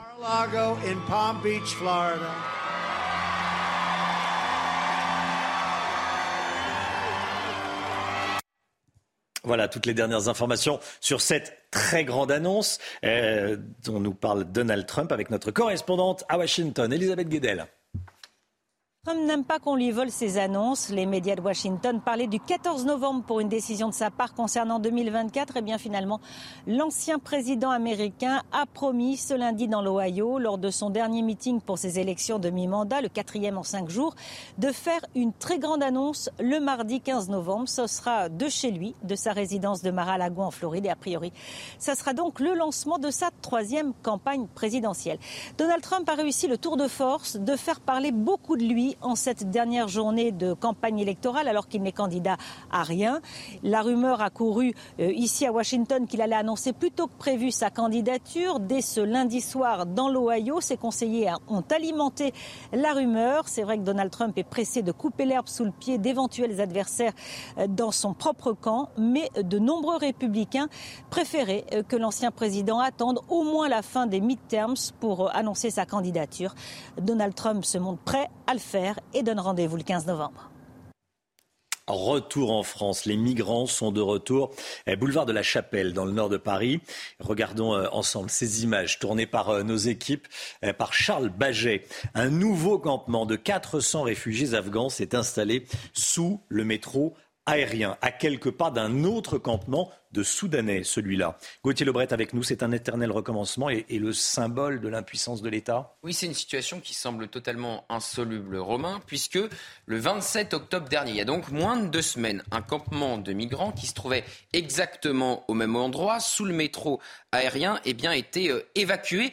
Et c'était la 16e fois depuis le début de l'année. En fait, il y avait 1000 personnes dans ce campement, 600 personnes ont été euh, prises en charge, relogées dans des centres euh, d'hébergement. Il en restait 400 euh, qui sont restés à la rue faute de place et c'est ces 400 migrants qui sont retournés exactement dans ces tentes au même endroit. Alors les associations comme Utopia 56 dénoncent un éternel recommencement et la préfecture, effectivement, constate son euh, impuissance. Regardez euh, son communiqué. L'afflux soudain et important de nouveaux exilés n'a pas permis la prise en charge de l'ensemble du public présent, et ce malgré les moyens importants euh, déployés. En attendant, les riverains eh dénoncent cette situation ce matin dans les colonnes du Parisien. Le quartier est très inquiet, disent-ils. N'avons pas, nous avons l'impression de revivre l'année 2014. La situation s'était éternisée. Quant aux conditions euh, sanitaires, elles sont déplorables. Une, épidémie de gale s'était déclarée dans le précédent campement, rappelle le Parisien ce matin. Merci Gauthier. La matinale dans une cantine scolaire ce matin avec la hausse du prix des matières premières. Les entreprises de la restauration scolaire rencontrent de grandes difficultés et veulent vendre plus cher le prix des menus qu'elles vendent aux municipalités qui ensuite les vendent eh, aux familles dans les cantines scolaires. On rejoint tout de suite Antoine Estève avec Jérôme Rampenou en direct d'une cantine de Saint-Aubin de Médoc au nord de Bordeaux. Bonjour Antoine, l'inflation c'est terrible hein, pour les petites communes. Oui, effectivement, une inflation terrible, tout simplement parce qu'elle permet eh bien d'augmenter absolument tout. Hein. On parle des matières premières évidemment, on parle de l'énergie aussi pour les cantines parce qu'on consomme beaucoup d'énergie dans les cantines. Je suis avec le maire de Saint-Aubin-de-Médoc. On vient de, nous livrer, il y a quelques minutes de cela, les fruits et les légumes pour aujourd'hui. Euh, Christophe Duprat, euh, vous avez vous constaté l'augmentation directement depuis la rentrée. Hein. Oui, tout à fait. Alors sur l'année complète, on est à 12,5% d'augmentation, mais ça révèle des, augmentations importantes sur le poisson, par exemple. Hein. On est passé sur sur un certain poisson de 7 euros le kilo à 15 euros le kilo. Euh, ça se retrouve également sur tout ce qui est produit bio et on a une obligation d'en faire 25% minimum, c'est notre objectif. Donc ces coûts des matières premières, mais aussi d'énergie, puisque les chambres froides, ça consomme de l'énergie. Pour faire cuire, ça consomme du gaz. Ah, comme on fait tout ici nous-mêmes, puisqu'on est en cuisine centrale, eh bien le coût est élevé. 850 repas tous les midis pour une commune euh, comme la vôtre, c'est beaucoup, beaucoup de repas. Votre objectif, j'imagine, en tant c'est de dire aux parents, on va essayer de pas augmenter le prix des menus. Hein. On les a augmentés, hein, on les a augmentés de 5% à compter du 1er septembre. Hein. Les parents ont bien compris qu'entre la qualité euh, que l'on cherche à avoir, on voit ce matin on est livré, c'est des produits frais, c'est pas des produits surgelés. Entre le fait que ça soit fait ici sur place, ça, a un coût plus élevé. Et grâce au travail qui est fait par le responsable de la cuisine centrale des achats au jour le jour, pour arriver ce qui est peut-être moins cher aujourd'hui, plus cher demain, on arrive à avoir des menus qui peuvent bouger un peu par rapport à ce qui était prévu, garder de la qualité, acheter tous les jours, plus de travail, mais euh, on essaie de limiter un petit peu les dégâts. 5% euh, pour les parents et 7% pour la commune. Voilà, vous voyez, on va essayer de faire des économies euh, malgré toutes ces augmentations. Romain, tout à l'heure, on vous parlera notamment des astuces des mairies justement pour essayer de gagner un petit peu d'argent euh, sur, sur toutes ces petites, ces petites livraisons par exemple. Antoine avec Jérôme. Merci Antoine, à tout à l'heure et merci à votre invité. Les déserts médicaux sont de plus en plus nombreux en France. C'est ce que révèle une étude de l'UFC Que Choisir publiée ce matin. On va regarder trois chiffres. L'accès à un médecin généraliste, déjà, est particulièrement difficile pour plus de 15 millions de Français. 15 millions de Français qui ont un accès difficile, pas un spécialiste, hein, à un médecin généraliste. Mais justement, concernant les spécialistes, regardez, un quart des femmes vivent également dans un désert médical gynécologique et un quart des enfants euh, dans un désert médical euh, pédiatrique. Alors cela s'explique à la fois par l'éloignement géographique euh, des médecins, mais aussi par les dépassements d'honoraires. Un médecin roué de coups par une patiente. Ça s'est passé fin octobre à Melun, en Seine-et-Marne. Oui, suite à cette agression, ses collègues ont exercé leur droit de retrait pendant trois journées entières. On est allé sur place. Le récit est signé euh, Sophia, Délé, Sophia Dolé et Nicolas Vinclair. Il est 18h30 le 27 octobre dernier, lorsqu'un praticien de cette antenne de SOS Médecins de Melun est agressé. L'agresseur, une femme de 26 ans, se présente sur les lieux sans rendez-vous avec son fils malade et demande à être prise en charge immédiatement. L'enfant n'étant pas en situation d'urgence, le médecin lui demande de prendre rendez-vous. La mère profère d'abord des insultes et le menace de revenir avec ses cousins pour lui faire la peau, puis se rue sur lui et le frappe au visage. Déséquilibré, il chute, il est alors roué de coups. Des agressions de ce genre seraient en augmentation, selon SOS Médecins. On a une douzaine d'événements euh, violents euh, cette année déjà, euh, et c'est beaucoup plus qu'auparavant. On est obligé de constater qu'il y a une, une aggravation des problèmes de sécurité. Résultat, le médecin s'est vu attribuer 10 jours d'incapacité totale de travail et les soignants du cabinet ont exercé leur droit de retrait. Les habitants de Melun rencontrés ne comprennent pas ce niveau de violence. Pourquoi frapper le médecin? Déjà, on n'en a pas. S'il faut encore les finir, ils vont jamais venir chez nous. Il faut vraiment qu'il y ait plus de sécurité, je pense, dans ce milieu-là. La jeune femme, finalement identifiée, était déjà connue des services de police. Elle a été condamnée à 10 mois d'emprisonnement, dont 7 avec un sursis probatoire de 2 ans. Elle effectuera les 3 mois restants avec un bracelet électronique à son domicile. C'est l'info sport de la nuit, la victoire de Caroline Garcia au Masters WTA au Texas. C'est tout de suite. Regardez CNews Chronique Sport avec Colissimo Facilité, la solution d'affranchissement en ligne dédiée aux professionnels pour simplifier les envois et suivi de colis. Caroline Garcia, qui est la deuxième française de l'histoire à, gagner cette compétition, Chana. Oui, cette nuit, elle a affronté la Bélarusse Arina Sabalenka au Texas, sixième au classement mondial. C'est donc la deuxième, vous l'avez dit, à remporter cette compétition à 29 ans. Cette victoire est la plus importante de sa carrière. Elle était en larmes. Euh, victoire de Caroline Garcia. L'Euro féminin de handball, les Bleus ont écrasé la Roumanie 35 à 21. Et les Françaises ont rapidement pris l'avantage avec un score euh, de 17 à 11 à la mi-temps. Grâce à une défense efficace, les championnes olympiques se qualifient pour le tour suivant. Elles joueront demain la première place de la poule contre les Pays-Bas. C'était CNews Chronique Sport avec Colissimo Facilité, la solution d'affranchissement en ligne dédiée aux professionnels pour simplifier les envois et suivi de colis. C'est News, il est 7h09. Restez bien avec nous. Dans un instant, on va revenir sur euh, le sabotage d'une course de moto ce week-end dans la Creuse. Euh, on a échappé à un drame. Hein. Un, des coureurs a été retrouvé en état d'hypothermie. Qu'est-ce qui s'est passé? Il a été saboté, on le soupçonne, par des militants écologistes. Euh, dangereux, de fait. On va en parler dans un instant avec un élu local, président Les Républicains de Limoges Métropole, vice-président de l'Association des maires de France, Guillaume Guérin. A tout de suite. On est en direct avec Guillaume Guérin, président Les Républicains de Limoges Métropole et vice-président de l'Association des maires de France. Bonjour Guillaume Guérin, merci d'être euh, en direct avec nous ce matin dans la matinale de, CNews. Une course à moto a, été sabotée ce week-end, on en parle beaucoup bien sûr, euh, parce qu'on a évité le drame. Des motards se sont perdus parce que les, panneaux avaient été bougés, panneaux euh, qui indiquaient la, direction un des motards a été retrouvé en état d'hypothermie, c'est dire euh, le degré de gravité. Des militants écologistes sont soupçonnés d'être les saboteurs. Euh, vous êtes très inquiet par ce qui s'est passé, il faut le dire. Écoutez, vous venez de le résumer, on a frôlé un, drame humain, il y aurait pu avoir un décès à l'occasion de, cette course, course qui, je le rappelle, a été validée par toutes les autorités locales, aussi bien la préfecture du département de la Creuse que les maires lesquels, dans les communes sur lesquelles le tracé s'est déroulé. Donc, il n'y avait aucune raison que cette course soit perturbée par ce que vous appelez des militants écologiques.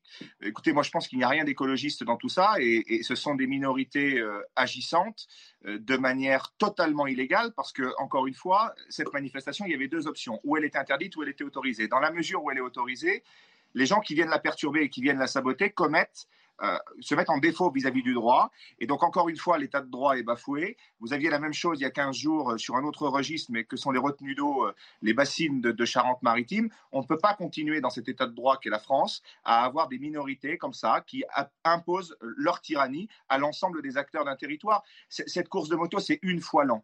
C'est 400 participants, c'est des retombées économiques extrêmement importantes pour, pour le territoire. La Creuse est un petit département rural avec des populations qui sont extrêmement respectueuses du droit et donc, moi, je vous le dis, la, population locale ne comprend pas. Ne comprend pas parce que les, l'objectif final, sans doute, de ces, de ces activistes, c'est de, sans doute de faire annuler les, futures éditions, qui sont des, écologistes violents. Il y a des retombées. Qui sont ces écologistes violents, Guillaume Guérin? Enfin, les militants, euh, bon, ces, ces personnes, ces individus bah, écoutez, ce sont déjà des gens extrêmement courageux parce que la revendication est anonyme. Donc euh, la préfecture a, saisi euh, le procureur. Il va y avoir une enquête. Moi, je laisse euh, aux enquêteurs le soin de mettre à jour et de trouver qui sont les auteurs de, ces faits. Mais encore une fois, ça peut paraître anodin, l'annulation d'une course de moto. Mais vous l'avez dit, Romain Desarbres, en, en, introduction de vos propos, il y aurait pu y avoir un mort cette année en Creuse lors d'un événement qui se voulait être festif, avec encore une fois des vraies retombées pour un territoire qui en a bien besoin aujourd'hui. J'aimerais qu'on écoute ce qu'a dit Emmanuel Macron euh, à ce sujet, en tout cas au sujet des, manifestations violentes menées par des écologistes. Euh, depuis il s'est exprimé depuis la COP 27. Je pense qu'il n'y a rien de juste ou que je considère comme légitime qui, à un moment donné, puisse justifier une violence à l'égard d'autrui. Et donc je pense que la radicalité politique, l'impatience, la force, la volonté de faire ne justifient jamais le non-respect d'autrui, de son intégrité physique et des règles pour vivre en société, même si c'est légitime. Bon, qu'est-ce que vous en pensez, Guillaume Guérin, de ce qu'a dit le président de la République? Rien ne justifie la violence il y a quand même, il rappelle, il dit que le combat de ces militants écologistes, bon, radicaux, violents, euh, est légitime. Il fait euh, quelque peu du en même temps? Oui, je ne vais pas commenter les propos du président de la République. Moi, je, veux juste vous dire que ces, personnes-là représentent une minorité parmi les minorités. C'est-à-dire qu'aujourd'hui, on assiste à un acte commis par des activistes euh, militants qui, pour moi, n'ont rien d'écologistes ce sont des gens qui sont contre tout, qui veulent euh, arrêter euh, le fonctionnement de l'État. On, le voit aujourd'hui sur la course de moto, vous l'avez vu hier euh, sur le périph', vous le voyez dans les musées où ils viennent se coller contre, contre des œuvres d'art parfois séculaires. Bon, franchement, je, pense que n'importe quel contribuable normalement constitué a beaucoup de mal à comprendre ces agissements. Hmm. Et il ne faut surtout pas céder à la tyrannie de ces minorités. Nous sommes dans un état de droit. Le droit doit être respecté. Cette manifestation, encore une fois, elle était légale, elle était soutenue par les élus locaux euh, du territoire et donc par conséquent, elle avait toute vocation à se tenir. Tous ceux qui l'ont sabotée doivent être sanctionnés. J'espère que la justice ira euh, au bout des procédures qui sont lancées aujourd'hui, notamment par la préfecture qui a saisi le procureur, et qu'il y aura des sanctions exemplaires à l'égard euh, des auteurs de ces faits. Merci beaucoup Guillaume Guérin. Merci d'avoir été en direct avec nous dans la matinale Le Point Info tout de suite.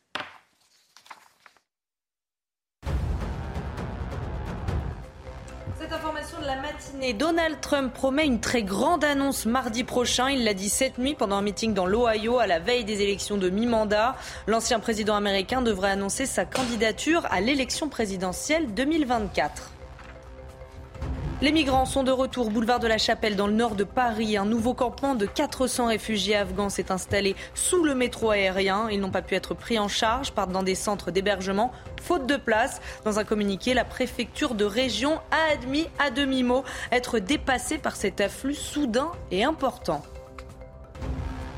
Et puis dans le quartier de la Guillotière à Lyon, les dealers font toujours la loi. Hier soir, une opération de police s'est tenue place à Mazagran. Cinq personnes, dont quatre en situation irrégulière, ont été interpellées. Votre programme avec les déménageurs bretons, des déménagements d'exception. On dit chapeau les bretons. Information sur déménageurs-bretons.fr. La taxe foncière à Paris qui va augmenter de 50% l'année prochaine. Vous avez bien entendu.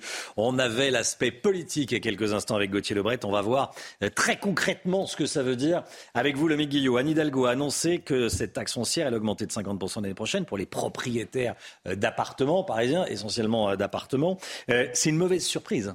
C'est le ah moins oui. dire, ça. Oui, bah, hein. quand même, pour faire un peu de politique, on peut, on peut rappeler euh, la, célèbre citation hein, Les promesses n'engagent que ceux qui les reçoivent. C'était de Jacques Chirac, alors euh, maire de Paris. Eh bien, Anne Hidalgo, actuelle maire de Paris, peut la reprendre à son compte. Elle avait promis pendant sa campagne de ne pas augmenter les impôts. C'est raté. Elle a annoncé euh, hier que la taxe foncière allait augmenter de 7 points. Elle va passer de 13,5% à 20,5% en 2023. C'est 50% de hausse, vous le disiez. Ce taux, c'est celui qui est appliqué sur la moitié de la valeur locative annuelle d'un bien c'est ce qui sert pour calculer euh, l'impôt. On parle de la valeur locative cadastrale qui est heureusement moins élevée que la valeur réelle, hein, surtout à Paris.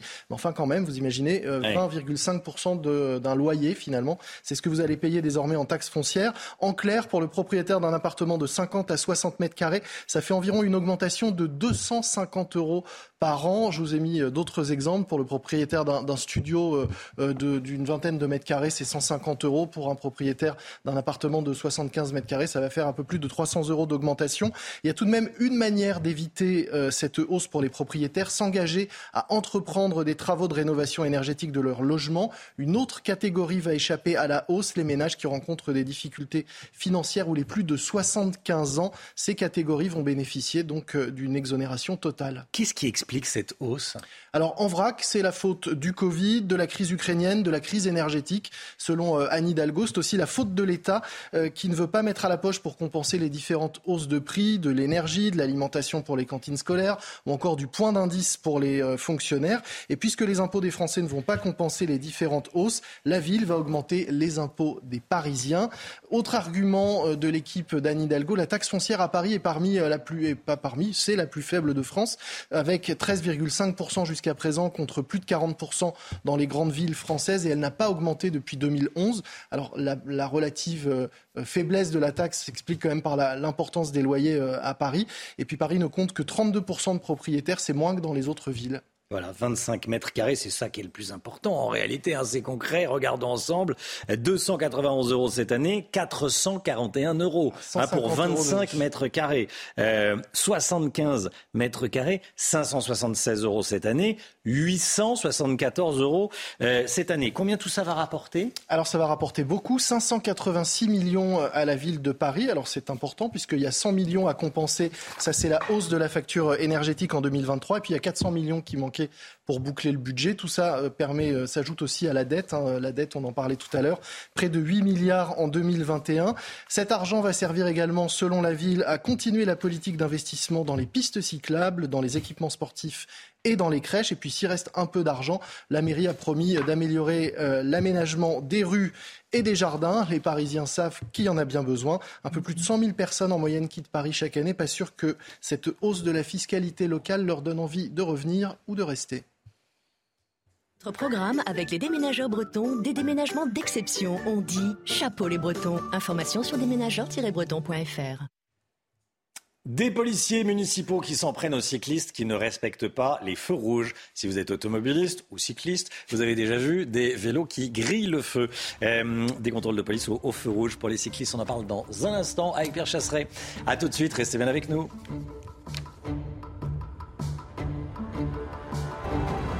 Rendez-vous avec Pascal Pro dans l'heure des pros, du lundi au vendredi de 9h à 10h30.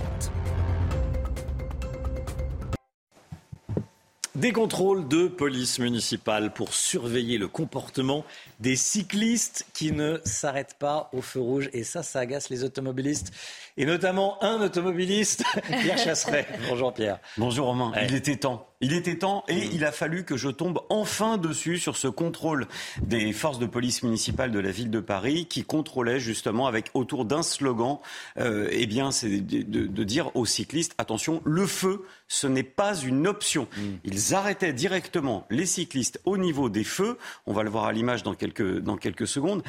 Et, euh, et vous voyez, le contrôle était tout au bout de la rue, là, juste au point. On voit les petits, on voit les petits bonhommes jaunes. Ce sont, ce sont les forces de l'ordre de, de la police municipale. Et regardez regardez, juste après, le feu d'après, regardez ce que je vois. Tout le monde passait au feu. J'ai pas eu besoin de, de, rester très longtemps. Il suffit de poser la caméra et d'attendre, et c'est systématique. Regardez les risques au milieu des automobilistes qui sont engagés pourtant au feu vert de leur côté. C'est en l'occurrence à Paris c'est vrai dans toutes les grandes villes et dans toutes les villes moyennes, le cycliste ne s'arrête pas euh, au feu rouge. Est-ce qu'il y a beaucoup d'accidents concernant des cyclistes? Alors on va parler de la capitale. Eh bien, une augmentation exponentielle, c'est en gros 35% d'accidents en plus chaque année. Ça commence à faire beaucoup. Il va falloir, il va falloir insister. Est-ce qu'on accepterait du côté des automobilistes que l'on ne respecte pas le feu tricolore? Bien évidemment non. Il va donc falloir véritablement agir pour avoir, euh, ben, pour avoir enfin des, des, des, des résultats sur mmh. l'accidentalité. On ne peut pas systématiquement attendre des efforts des automobilistes en termes de sécurité routière et constater ce type de comportement. Oui, vous dites qu'il n'y a pas de raison. Hein vous dites, il n'y a pas de raison, c'est normal. Euh, y avait-il des verbalisations de la part des forces de l'ordre dans ce que vous avez vu? Eh bien, aucune verbalisation. On était sur un message uniquement de sensibilisation. Et pourtant, j'ai la bonne idée, Madame Hidalgo. Plutôt que d'augmenter la taxe foncière, je rappelle que c'est 135 euros le non-respect du feu tricolore pour les cyclistes. À ce petit jeu-là, plus personne ne paiera de taxes foncières dans Paris. C'est aussi basique que ça. C'est QFD. Personne ne respecte les feux du côté des cyclistes. À coût de 135 euros, on comble la dette. Merci beaucoup, Pierre Chasseret. Voilà, c'est un programme, presque un programme électoral. Merci beaucoup, euh, Pierre Chasseret. Restez bien avec nous. Allez, euh, dans un instant, on va aller à Lyon. Les habitants du quartier de la Guillotière n'en peuvent plus des violences commises par les drogués et les dealers. Cinq personnes ont été arrêtées hier soir, dont quatre en situation irrégulière. On est allé sur place, des habitants tentent de chasser eux-mêmes ces individus. Regardez. Enlève tes mains, en fait, je te nique ta mère. Va là-bas. Je te dis, enlève ta main. Et hop, France par brise. En cas de bris de glace, du coup, vous êtes à l'heure pour la météo avec France par brise et son intervention rapide. La France est à nouveau coupée en deux aujourd'hui, Alexandra Blanc.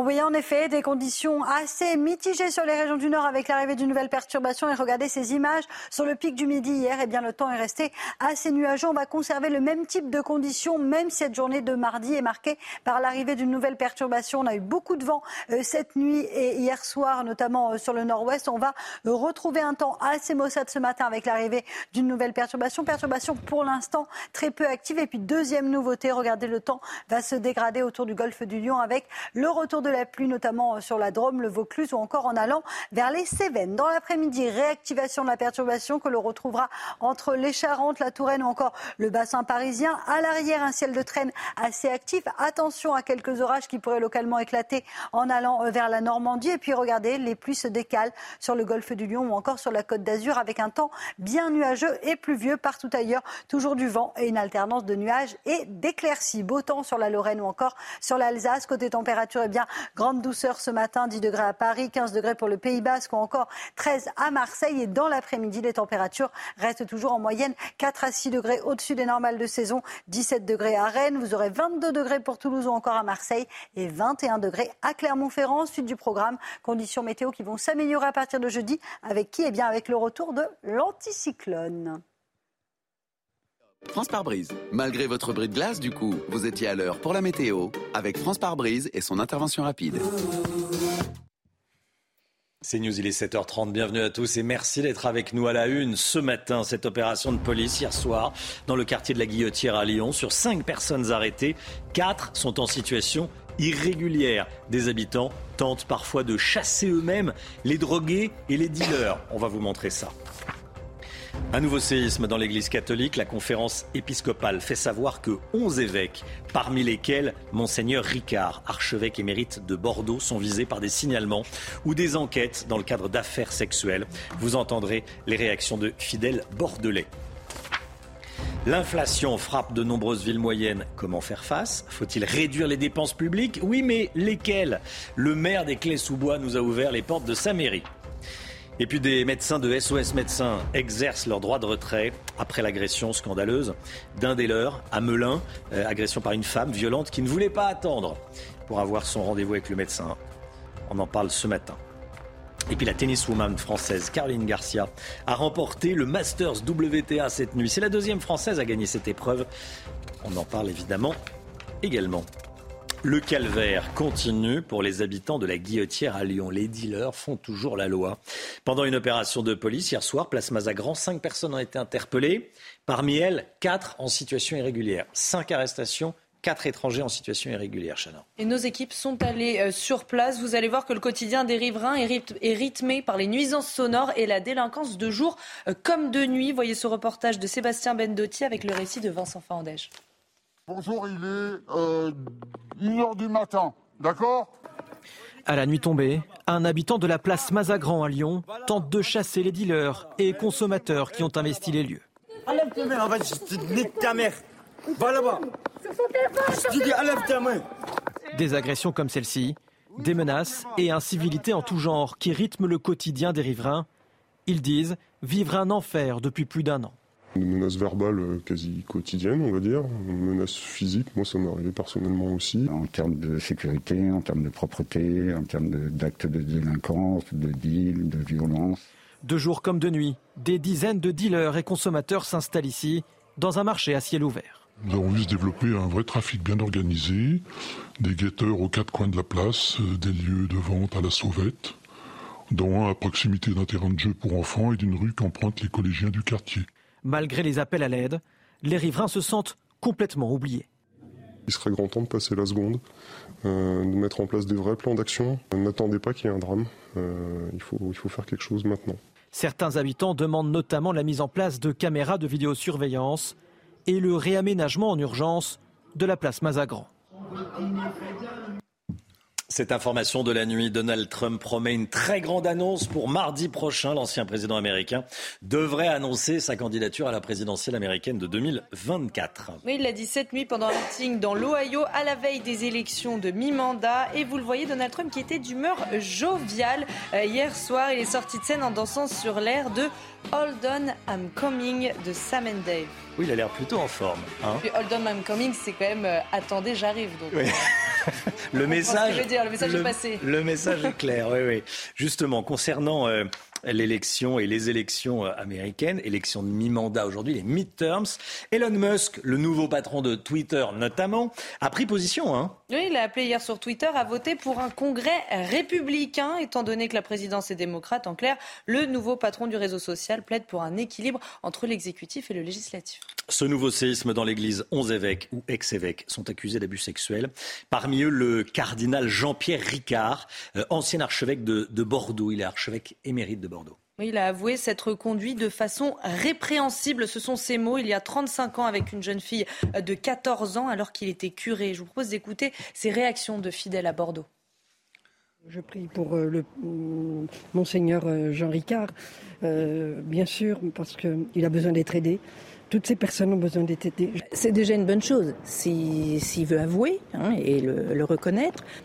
C'est une tristesse de. Enfin, ça fait encore autre chose, mais mais j'avoue que ce qui m'a le plus marqué, c'est euh, que ce soit spontané. Euh, voilà. Enfin, ça, ça, ça enlève rien à l'horreur des faits.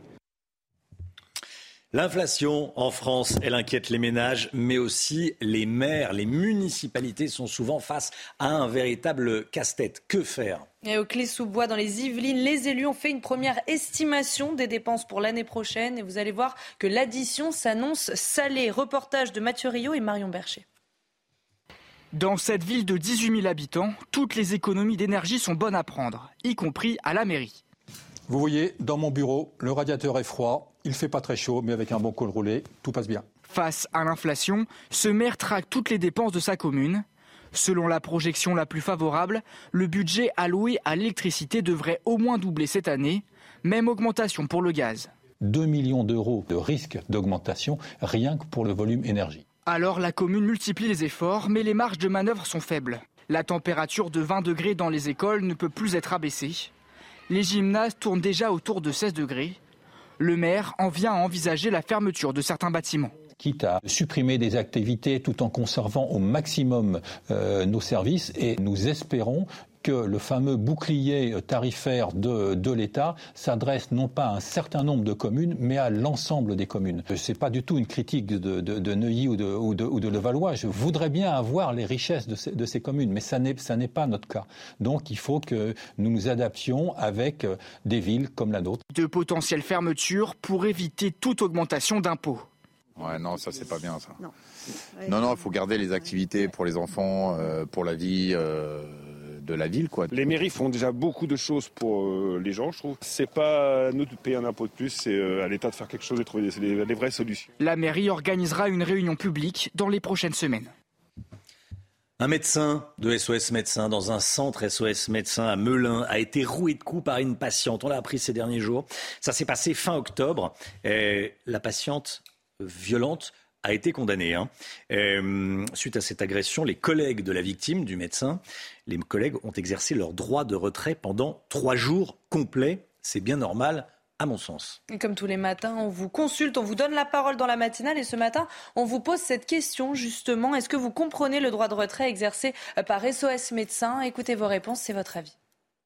Je le comprends complètement à partir du moment où un médecin se fait agresser dans l'exercice de, de ses fonctions. Moi, je trouve ça tout à fait normal hein, euh, qu'ils exercent un droit de retrait dans la mesure où euh, ils ne peuvent pas euh, exercer leur profession de façon sûre. Je trouve que c'est tout à fait normal pour un médecin de pouvoir se mettre en retrait si sur son lieu de travail il s'est senti en danger. Quand ils sont en grève, ils mettent un brassard. Bon bah là, il faut qu'ils disent qu'effectivement, ils ils, seront, ils exerceront un droit de retrait, mais qu'ils iront quand même en cas de, grosses difficultés. Et in fine, c'est le patient qui, qui sera la victime. Ce matin, on vous parle du premier restaurant installé entre les murs d'une prison, un restaurant qui va ouvrir ses portes mardi prochain à Marseille. Et son nom, Les Baumets, en référence à la célèbre prison française Les Baumettes. En cuisine et en salle, une dizaine de détenus s'est porté volontaire. Voyez ce reportage de Laure Para. En cuisine, une demi-brigade de détenus. Chacun est concentré sur sa tâche. Ici, vous venez mettre un petit peu plus de salade. Jeffrey s'est porté volontaire sans aucune hésitation. Ça va prouver qu'en prison, ils peuvent, euh, certains détenus peuvent s'en sortir. Autour des fourneaux, seule contrainte liée à la détention, les couteaux sont recomptés matin et soir et enfermés à clé dans deux armoires. Dans cette salle située un étage au-dessus des cellules, les prisonniers servent les clients test avant l'ouverture officielle sous le regard discret des surveillants. C'est pas cet uniforme qui me fait, qui me fait oublier qu'à 17h je vais rentrer en cellule. Après ouais, c'est bien plus c'est bien plus valorisant que sortir en promenade. 12 détenus participent au projet, tous sont en fin de peine. On a pris du temps à leur apprendre les taillages et à leur apprendre les, règles de la cuisine. Ils, les ont bien acquis et ils sont même euh, deux fois plus volontaires que des gens de l'extérieur. Quant aux futurs clients, pour franchir les portes de la prison, ils devront respecter des règles strictes, pas d'alcool, pas de téléphone et il faudra réserver quatre jours avant. Et puis cette information sport de la nuit, Caroline Garcia qui a remporté le Masters WTA cette nuit. Elle était en finale hein, au, Texas. elle a affronté la Bélarusse Arena Sabalenka, sixième au classement mondial. C'est la deuxième française de l'histoire à gagner euh, cette compétition à 29 ans. Cette victoire est la plus importante de sa carrière.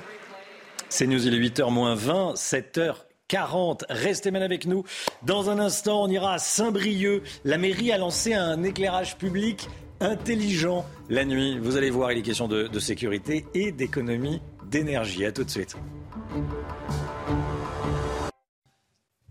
C'est News, il est 8h moins le quart. Merci d'être avec nous. On part donc à Saint-Brieuc face à l'explosion des prix. Comment faire des économies d'énergie? L'éclairage public est au cœur souvent des débats dans euh, les municipalités. On part donc dans les Côtes d'Armor. Oui, la mairie a lancé un éclairage intelligent où ce sont les piétons qui allument la lumière euh, grâce à une application, un compromis qui allie économie, sécurité et écologie. Toutes les explications dans ce reportage de Michael Chailloux. 22h, quartier Saint-Michel à Saint-Brieuc, extinction des feux. Mais si comme Joël, vous avez activé la géolocalisation de votre portable et que vous êtes connecté au site J'allume ma rue, vous avez le pouvoir de dire que la lumière soit. Quand on arrive dans une rue qui est complètement noire, c'est pas du tout rassurant. Alors que quand euh, on peut allumer la, rue, donc euh, on peut voir euh, ben, tout ce qui se passe autour de nous.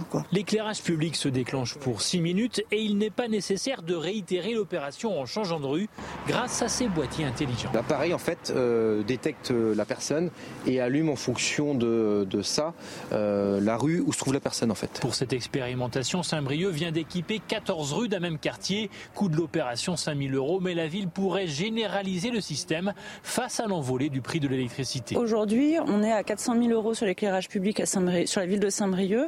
Si on ne fait rien, l'année prochaine, on est au bas mot à 800 000. Maintenant, est-ce qu'on éclaire quand on a besoin ou est-ce qu'on éclaire en permanence? C'est tout l'objet aussi euh, de l'expérimentation. Pour les habitants, l'argument financier compte, mais ce n'est pas le plus important. Des fois, on n'est pas forcément rassuré de rentrer chez soi quand il fait noir la nuit, surtout en tant que femme. Et franchement, je trouve que c'est une super, euh, super idée, même au niveau écologique, je trouve que c'est top. Si l'expérience est concluante, Saint-Brieuc pourrait installer 197 boîtiers partout dans la ville et permettre aux habitants de contrôler ainsi 8000 points lumineux.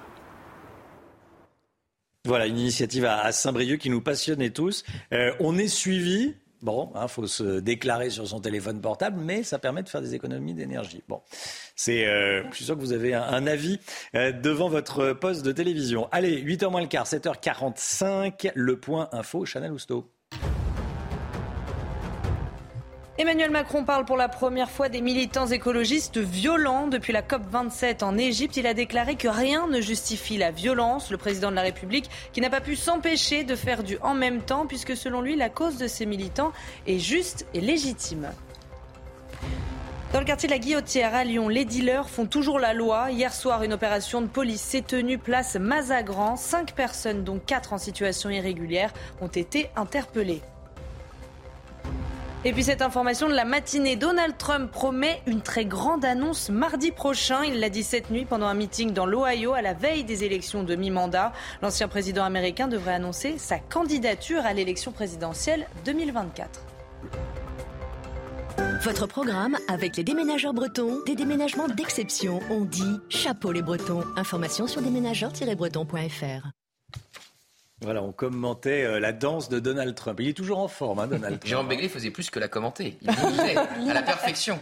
Jérôme Begley, oui. vous, commentiez, euh, vous commentiez à votre façon euh, la danse de, de, Donald Trump. Allez, L'économie avec le Guillot. On se dirige vers un record de recrutement de, cadres, le Guillot, cette année Oui, en effet, c'est une étude de, l'APEC, hein, l'association pour l'emploi des cadres, qui le dit. Les entreprises vont recruter à un niveau record euh, cette année. On n'avait pas vu ça depuis 2019. Selon les calculs de l'APEC, les entreprises vont recruter 282 000 cadres en 2022 en CDI ou en CDD euh, d'un an euh, plus. C'est 25% de plus qu'en 2020. C'est 5% de plus que l'année dernière. On retrouve donc les niveaux d'avant Covid, preuve que l'activité est bel et bien au, rendez-vous et ce record va être battu alors même que les entreprises avaient anticipé un ralentissement de l'activité avec le démarrage de la guerre en Ukraine. Ça veut dire que le niveau aurait été encore plus haut sans ces événements. Alors, ça c'est pour donc cette année. À quoi faut-il s'attendre l'année prochaine sur un nouveau record en 2023 Alors, a priori, pas forcément de, hmm. record. C'est difficile, dit l'APEC, de faire des prévisions. Il y aura forcément des conséquences de la situation actuelle, l'inflation, euh,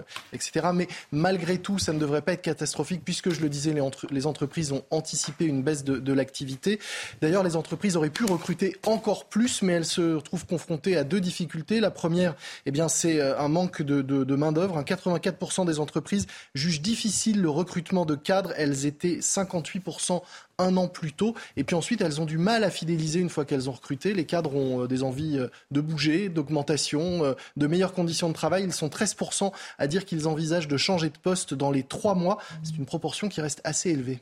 Quels sont les, secteurs où l'on manque le plus de cadres On peut citer l'informatique, c'est là qu'on a besoin d'un maximum de, cadres, mais également la recherche et développement, le marketing, le commercial ou encore la production industrielle. Et toutes les régions ne sont pas logées euh, à la même enseigne en matière euh, d'emploi. Euh, les régions qui sont les plus touchées par la pénurie de cadres en ce moment, c'est l'Occitanie, l'Auvergne-Rhône-Alpes, la région PACA, la Corse, la Bretagne et les Pays de Loire. Mais en nombre de cadres, évidemment, c'est à Paris qu'on recrute le plus. On prévoit 134 600 recrutements dans les prochains prochains mois en région parisienne, à 20% dans l'informatique. Également 30 200 postes à pourvoir en Auvergne-Rhône-Alpes, 18 000 en PACA, 17 000 dans les Hauts-de-France ou encore 15 500 en Occitanie. En clair, si vous êtes cadre et que vous travaillez dans l'informatique, vous n'aurez pas de problème d'emploi en 2023. Votre programme avec les déménageurs bretons, des déménagements d'exception. On dit chapeau les bretons. Information sur déménageurs-bretons.fr. L'idée d'une dissolution de l'Assemblée nationale semble progresser de jour en jour. On en parle dans un instant avec Jérôme Béglé. A tout de suite. Rendez-vous avec Sonia Mabrouk dans Midi News du lundi au jeudi de midi à 14h.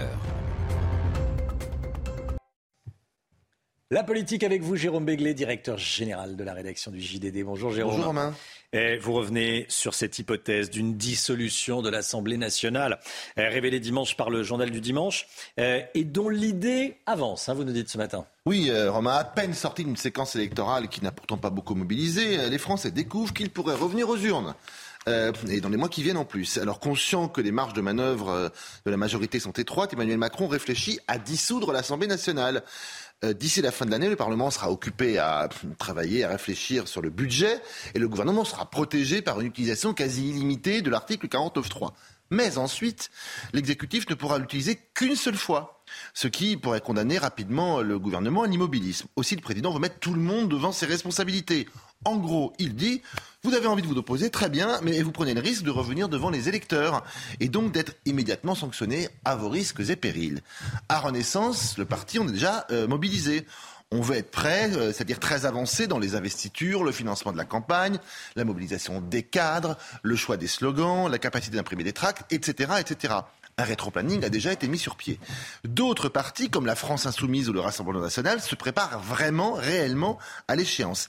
Dernier indice, l'Élysée va d'ici quelques jours commencer à préparer les esprits, car tout le monde a en tête évidemment euh, cette dissolution subie, sans explication, soudaine, peu claire et pas du tout préparée, voulue par Jacques Chirac en 1997. Elle fut un véritable désastre pour l'exécutif. Emmanuel Macron veut faire exactement le contraire. C'est une opération risquée pour euh, Emmanuel Macron de dissoudre, s'il dissout. Évidemment, hmm.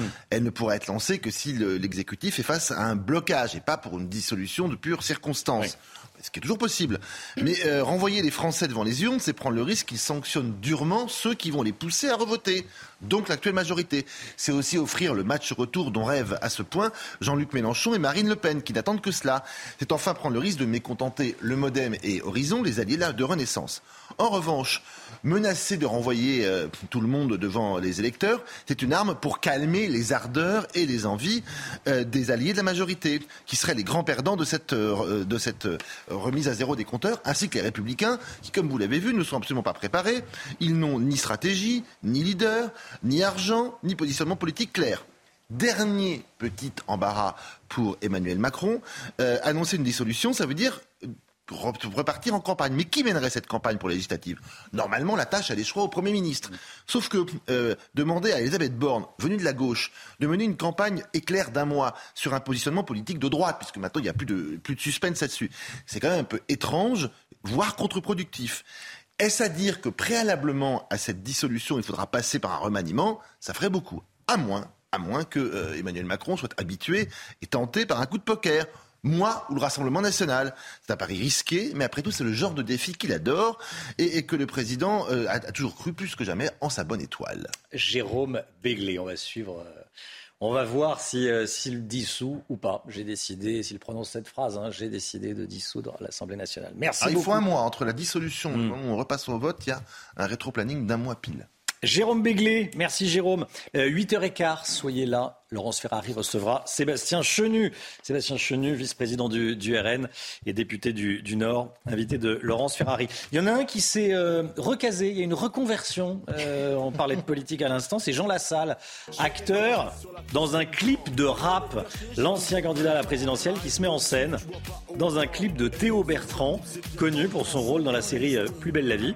Regardez, Jean Lassalle. Alors, malgré ses lunettes de soleil, on le reconnaît.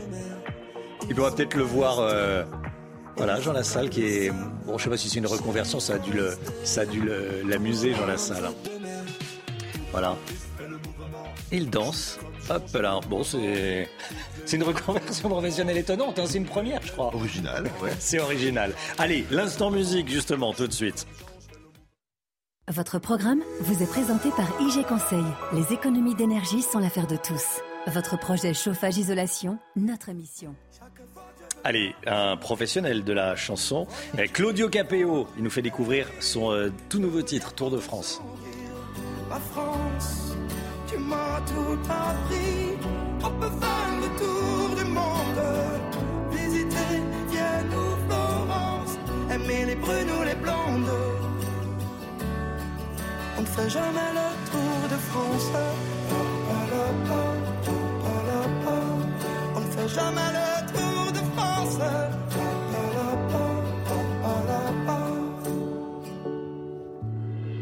J'aime tes petites places, Ricard et puis pétanque. M'asseoir à tes terrasses ou sirop à la menthe. T'as le goût de la fête, tes rêves parlent fort. Et tellement de décors.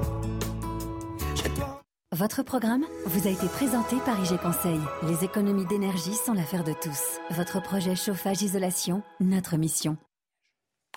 C'est News 7h58. Dans un instant, un nouveau journal, évidemment. On reviendra sur cette déclaration choc de Donald Trump cette nuit. Mais tout d'abord, la météo, Alexandra Blanc. Et hop, France par brise. En cas de bris de glace, du coup, vous êtes à l'heure pour la météo avec France par brise et son intervention rapide. Des conditions météo qui vont se dégrader pour votre journée de mardi avec l'arrivée d'une nouvelle perturbation, perturbation assez active cet après-midi que l'on retrouvera principalement entre les Charentes, la Touraine ou encore en remontant vers le bassin parisien. Elle est accompagnée de fortes rafales de vent, regardez, de l'ordre de 60 à 70 km par heure. Et puis à l'arrière, on aura ce qu'on appelle un ciel de traîne actif avec localement quelques orages attendus, notamment entre la Normandie et la pointe bretonne. On retrouve également une dégradation autour du golfe du Lion ou encore en allant vers la Côte d'Azur avec le retour de la pluie, mais également d'un temps bien nuageux. Ça va faire du bien, notamment pour euh, les pluies, la nature qui manque toujours cruellement d'eau. Les températures, eh bien, température très très douce une nouvelle fois cet après-midi, 22 degrés en moyenne pour Toulouse, 22 degrés à Marseille ou encore du côté d'Ajaccio. Les températures restent également très douces sur le centre, 21 degrés euh, pour Clermont-Ferrand, 17 à Paris, tout comme du côté de Rennes, on est en moyenne 4 à 6 degrés au-dessus des normales de saison. Demain, encore une journée très dégradée avec de fortes pluies, notamment entre la Drôme, le Vaucluse, les Cévennes ou encore en allant vers les Alpes, avec une situation donc à surveiller. On retrouvera également de la pluie entre le sud-ouest et le nord-est et un temps un petit peu plus clément en remontant vers le nord avec le vent qui va se maintenir. Côté température, la douceur se maintient au nord comme au sud et à partir de jeudi, retour de l'anticyclone et donc conséquence, vous aurez du beau temps jeudi, vendredi et samedi. Hop, France par brise. Malgré votre bris de glace, du coup, vous étiez à l'heure pour la météo avec France par brise et son intervention rapide. C'est News, il est 8h. Merci d'être avec nous à la une ce matin. Donald Trump qui a promis cette nuit de faire une très grande annonce. Mardi prochain, sera-t-il à nouveau candidat à la Maison-Blanche? On voit ça dans un instant. Vous allez entendre Donald Trump. Des migrants afghans qui se sont de nouveau installés sous le métro aérien du boulevard de la Chapelle à Paris. La préfecture elle-même concède à demi-mot qu'elle est dépassée. On est allé sur place, on vous montre les images et puis on en parlera avec Gauthier Lebret. A tout de suite Gauthier. Des militants écologistes soupçonnés d'être derrière le sabotage de la course de moto dans la Creuse ce week-end. Les organisateurs vont porter plainte. L'inflation, elle n'épargne personne, elle frappe même les cantines scolaires, évidemment. On va rejoindre Antoine Estève et Jérôme Rampenou dans un instant. Ils sont en direct d'une cantine de Saint-Aubin de Médoc, au nord de Bordeaux. A tout de suite, Antoine. Cette information de la nuit, Donald Trump promet une très grande annonce. Mardi prochain, l'ancien président américain devrait annoncer sa candidature à la présidentielle de 2024, Chana. Il l'a dit cette nuit pendant un meeting dans l'Ohio à la veille des élections de mi-mandat. Écoutez.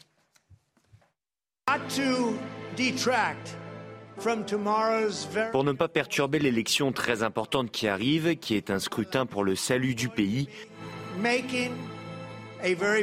je ferai une très grande annonce le mardi 15 novembre depuis Mar-a-Lago en Floride.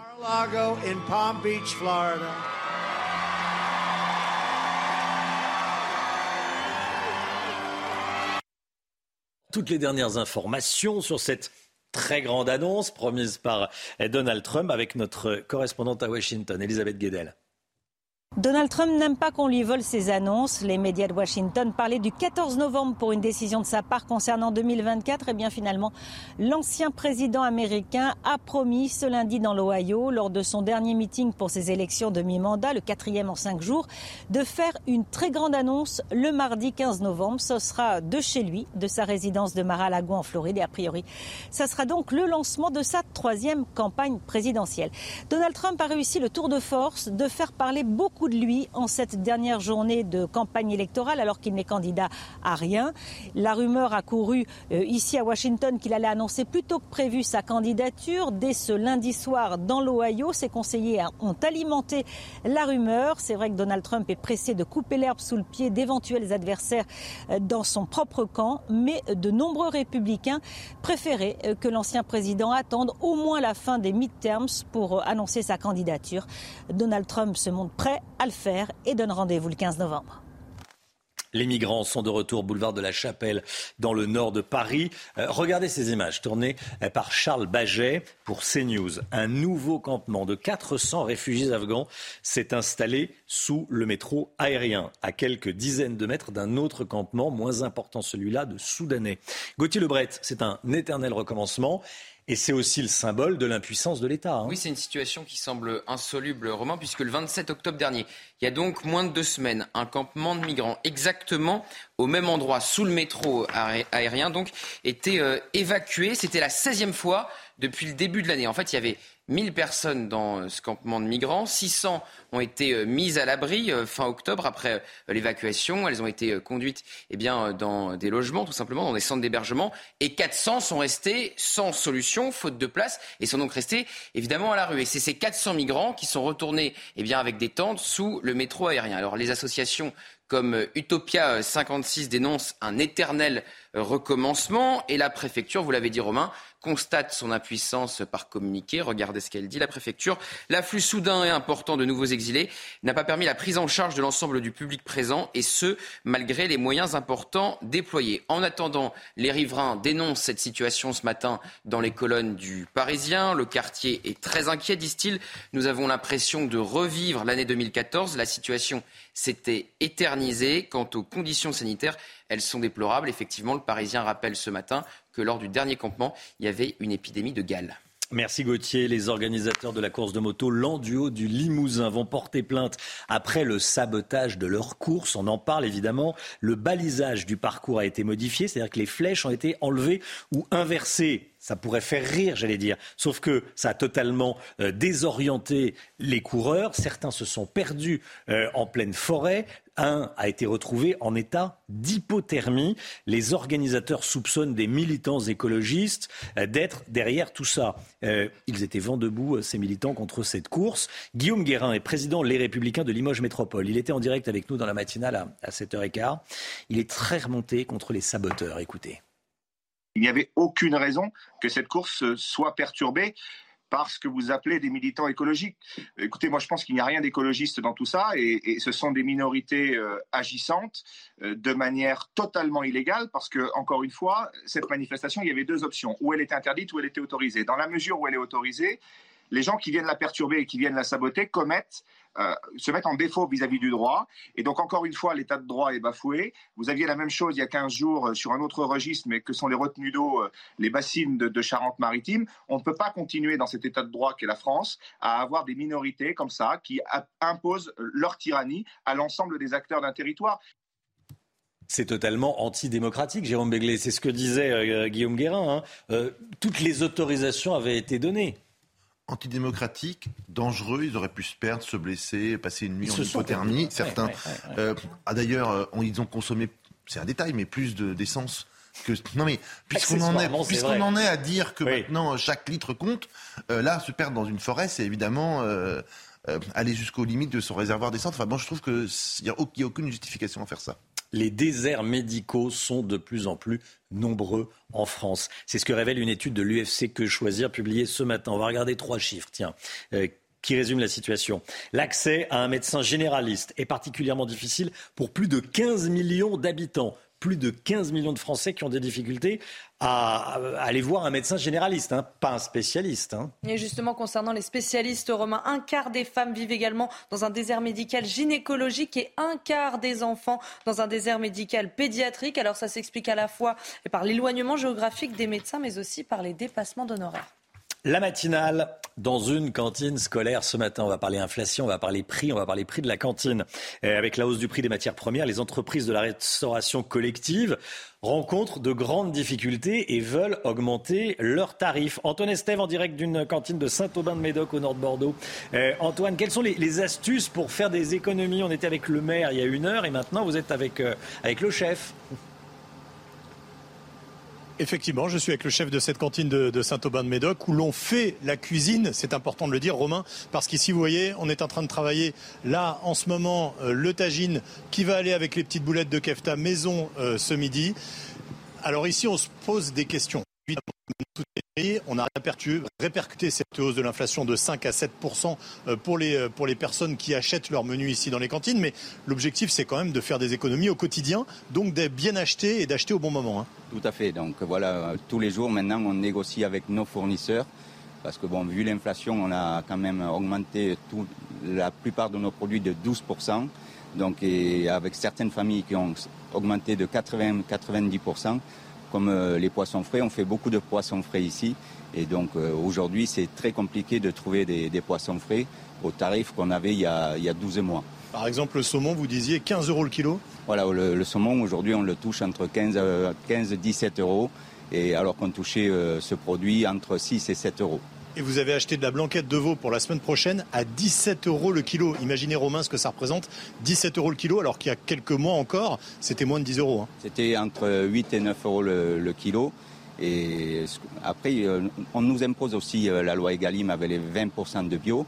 Voilà, et donc euh, ça devient compliqué aussi de maîtriser la loi Egalim avec les 20% de bio au prix, au prix du bio d'aujourd'hui. Alors Philippe, pour les petites astuces, vous, vous renégociez centime par centime sur chaque produit avec vos fournisseurs Tout à fait, oui, tous les jours au téléphone. Et voilà, il faut pleurer avec les fournisseurs et, trouver au, mieux le, meilleur prix. Voilà. Bon alors ce midi, on va manger euh, donc kefta avec euh, tagine. C'est quoi votre petite touche personnelle pour cette recette-là? Alors nous, on utilise beaucoup d'épices ici. Voilà, on fait beaucoup de mélange d'épices. Et les enfants aiment Et les enfants adorent. Voilà. On, a la chance en plus d'avoir euh, certaines, euh, certains employés euh, qui maîtrisent le mélange des épices. Donc voilà, on, fait, on, essaye de, trouver des goûts différents des, des, goûts basiques qu'on peut trouver dans une cantine. Bon allez Romain, on vous ramène une barquette de tagine hein, pour ce midi. Hein. À tout à l'heure. Ça a l'air très bon. Hein. Mais j'écoutais les, les, prix. C'est 15 à 17 euros le, kilo de, de, saumon contre 6 à 7 euros il y a, il y a quoi il y a, quelques mois. Euh, merci beaucoup Antoine et merci à, Jérôme Rampenou et merci au, chef. Voilà, ça, ça avait l'air bon. 8h10, restez bien avec nous dans un instant. Sébastien Chenu, vice-président du RN, député également, invité de Laurence Ferrari. À tout de suite. Rendez-vous avec Pascal Pro dans l'heure des pros, du lundi au vendredi de 9h à 10h30. C'est News, il est 8h15. Bienvenue à tous. Dans un instant, Laurence Ferrari, vous allez recevoir Sébastien Chenu, vice-président du RN et député RN du Nord. Mais tout d'abord, le point info, Chanel Housteau. Les migrants sont de retour boulevard de la Chapelle dans le nord de Paris. Un nouveau campement de 400 réfugiés afghans s'est installé sous le métro aérien. Ils n'ont pas pu être pris en charge dans des centres d'hébergement faute de place. Et dans un communiqué, la préfecture de région a admis à demi-mot être dépassée par cet afflux soudain et important. Anne Hidalgo fait exploser la taxe foncière à Paris. Elle augmentera de 50% l'année prochaine par rapport à cette année. La mairie de Paris renonce donc à sa promesse de 2020 de ne pas augmenter les impôts locaux. Et vous le voyez, cette information de la matinée, Donald Trump promet une très grande annonce mardi prochain. Il l'a dit cette nuit pendant un meeting dans l'Ohio à la veille des élections de mi-mandat. L'ancien président américain qui devrait annoncer sa candidature à l'élection présidentielle 2024. Laurence, vous recevez ce matin Sébastien Chenu. Bonjour Sébastien Chenu. Bonjour madame. Bienvenue dans la matinale de CNews, vice-président du Rassemblement national. Un mot de l'actualité, on vient de voir ce campement de migrants dans le nord de Paris, 400 Afghans qui fuient donc sans doute le régime des talibans. Faut-il les accueillir? Non, nous ne pouvons plus accueillir toute la misère du monde et je pense que cette image est absolument désolante. Euh, accueillir des gens pour les entasser euh, à des portes de périphériques ou sur des ports français est une image qui ne me convient pas. Je crois que nous n'avons pas les capacités de cet accueil. Ça souligne l'échec total euh, de la politique menée par Gérald Darmanin et Emmanuel Macron. Ces Afghans qui sont donc sur le sol français, que faut-il faire? Les renvoyer vers leur pays et donc vers la mort assurée Non, non, ce n'est pas vers la, mort, vers la, mort, assurée. Si euh, leur vie est menacée pour euh, une guerre, par une guerre, eh bien, ils font une demande d'asile. Et puis, l'asile permet aux gens qui sont menacés dans leur pays de trouver refuge ailleurs. Si c'est de l'immigration économique, ils n'ont pas vocation à venir. En l'occurrence, ce sont des Afghans, donc ils eh peuvent prétendre au, droit d'asile. Mais que leur dossier soit examiné depuis leur pays d'origine. On ne peut pas arriver sur le sol français et mettre devant le fait accompli les autorités et ensuite se maintenir si votre demande est déboutée. Les demandes d'asile doivent être faites dans les pays d'origine. Elles sont examinées par la France et elles sont autorisées ou pas. Mais on ne met pas la France devant le fait accompli. On ne met pas les Français devant le fait accompli de l'immigration. Alors ce n'est pas seulement les Français, c'est toute l'Europe. L'Italie, euh, qui vient pourtant de porter Giorgia Meloni euh, à sa tête, rencontre les mêmes problèmes. Des bateaux euh, chargés de migrants sont pour certains en mer, d'autres ont accosté. Avec, ils ont accepté d'accueillir les mineurs et des migrants avec une santé défaillante. Est-ce qu'il faut faire un tri dans les migrants qui arrivent? Non, je crois qu'il faut avoir une politique migratoire euh, qui euh, soit à la fois logique et qui prenne en compte nos capacités euh, d'intégration et nos capacités d'assimilation. Aujourd'hui, on le voit bien, le phénomène migratoire fait que tout le monde arrive en France et personne ne ressort. En Europe, personne ne repart. Oui, peut-être en, Europe également d'ailleurs, mais ça veut dire qu'il n'y a pas de politique migratoire. Et donc, on ne peut pas être condamné à subir cela. Moi, je ne mésestime pas l'aspect sanitaire, l'aspect humanitaire, évidemment, mais simplement, il y a des règles. les règles, c'est faire une demande dans son pays d'origine, et puis surtout, il faut lutter contre ces passeurs, ces trafiquants d'êtres humains qui mettent les pays devant le fait accompli. Et, comment on fait Et qui, et qui profitent, et qui profitent de la sensibilité bien naturelle de nos pays européens à la misère humaine. Bien sûr qu'il y a une sensibilité, mais derrière, qui, qui va les accueillir? Qui va faire de la place? Comment allons-nous nourrir héberger, euh, donner de la place dans les écoles euh, à tous ces gens et leurs enfants qui viennent. Ce n'est pas possible de nous mettre devant le fait accompli. Il faut une politique migratoire qui soit nationale, que chaque État décide de sa politique migratoire, avec évidemment la restauration de frontières nationales. Mais surtout ça, interrogeons les Français, faisons un référendum. Marine Le Pen l'a proposé plusieurs fois. On n'interroge pas les Français. Les Français n'en peuvent plus. Mais ça serait quoi la question qu'on leur poserait? Mais ce sera, ce serait un référendum sur un texte de loi, ce, le projet de loi que nous nous portions pour euh, qui peut venir, combien de temps, euh, à quelles conditions, qui doit repartir. Euh, c'est un projet de loi sur lequel on demanderait aux Français de se prononcer. Vous savez, quand euh, les demandes que nous avons, nous les parlementaires, dans nos permanences, les plus fortes demandes, ce sont des demandes de logement. Et quand on dit à des ménages français, des jeunes ménages, vous allez encore attendre parce qu'il y a une priorité pour des gens qui arrivent du bout du monde. Mais c'est insupportable. Vous croyez que les gens de ma circonscription, à Denain, dans les communes alentours, si je leur dis vous allez encore attendre 3, 4, 5 ans parce que des gens du bout du monde arrivent et vont avoir une priorité sur vous, ils peuvent l'entendre, ils ne peuvent pas l'entendre. Il faut une priorité nationale d'ailleurs dans l'accès au logement, dans, dans l'accès à un certain nombre euh, d'allocations également, dans, dans la solidarité nationale. Elle doit être nationale, mais on ne peut pas accueillir toute la misère du monde, ne pas vouloir interroger les Français, ne pas vouloir avoir une politique ferme, c'est se condamner euh, aussi à mal accueillir euh, des centaines, des milliers, des centaines de milliers euh, d'immigrés chaque année. Gérald Darmanin a proposé la semaine dernière de régulariser un certain nombre de sans-papiers qui travaillent, et cela afin de résoudre une partie des problèmes de certains secteurs en, tension de recrutement. c'est une bonne idée ou c'est une mauvaise idée? Je crois que c'est exactement le concept même de la fausse bonne idée. C'est-à-dire d'abord régulariser des gens qui sont des irréguliers, c'est-à-dire des gens qui n'ont pas le droit d'être ici, et on va leur donner. Et qui travaillent. Et qui travaillent, oui, mais ils n'ont pas le droit d'être ici. C'est-à-dire qu'ils ont contourné la loi, et finalement on leur dit bon, c'est pas grave, vous avez contourné la loi, mais on vous permet de travailler. Ça, c'est déjà inacceptable. Ça veut dire que en fait, l'autorité de l'État n'existe pas. Ensuite, c'est vraiment un appel, à la fois un appel d'air à plus d'immigration, des gens qui sauront euh, qu'en France, même si on n'a pas le droit, même si on est irrégulier, on peut travailler, bah, évidemment, on vont venir chaque année de façon supplémentaire. Puis c'est un encouragement au dumping social. Ça veut dire que oui, il y a des gens qui se diront, bah, on peut prendre, euh, on peut proposer des boulots mal payés à des immigrés. De toute façon, ils accepteront et en plus, ils sont euh, régularisés. En tous les cas, ils auront un titre qui leur permettra de Sur travailler. Un an. Il faut, à mon avis, faire deux choses. Ça fait 30 ans qu'on nous dit euh, les offres d'emploi coïncident pas avec les demandes. Euh, bah, il va falloir un jour ou l'autre s'y mettre, faire coïncider l'offre et la demande. ça fait 30 ans qu'on entend ça par la formation professionnelle. Ça, c'est la première chose. Et la deuxième chose, la revalorisation salariale. Vous savez, il y a cet exemple très pertinent des euh, éboueurs. Euh, profession difficile, qui il y a quelques années euh, était occupée par 70% d'étrangers.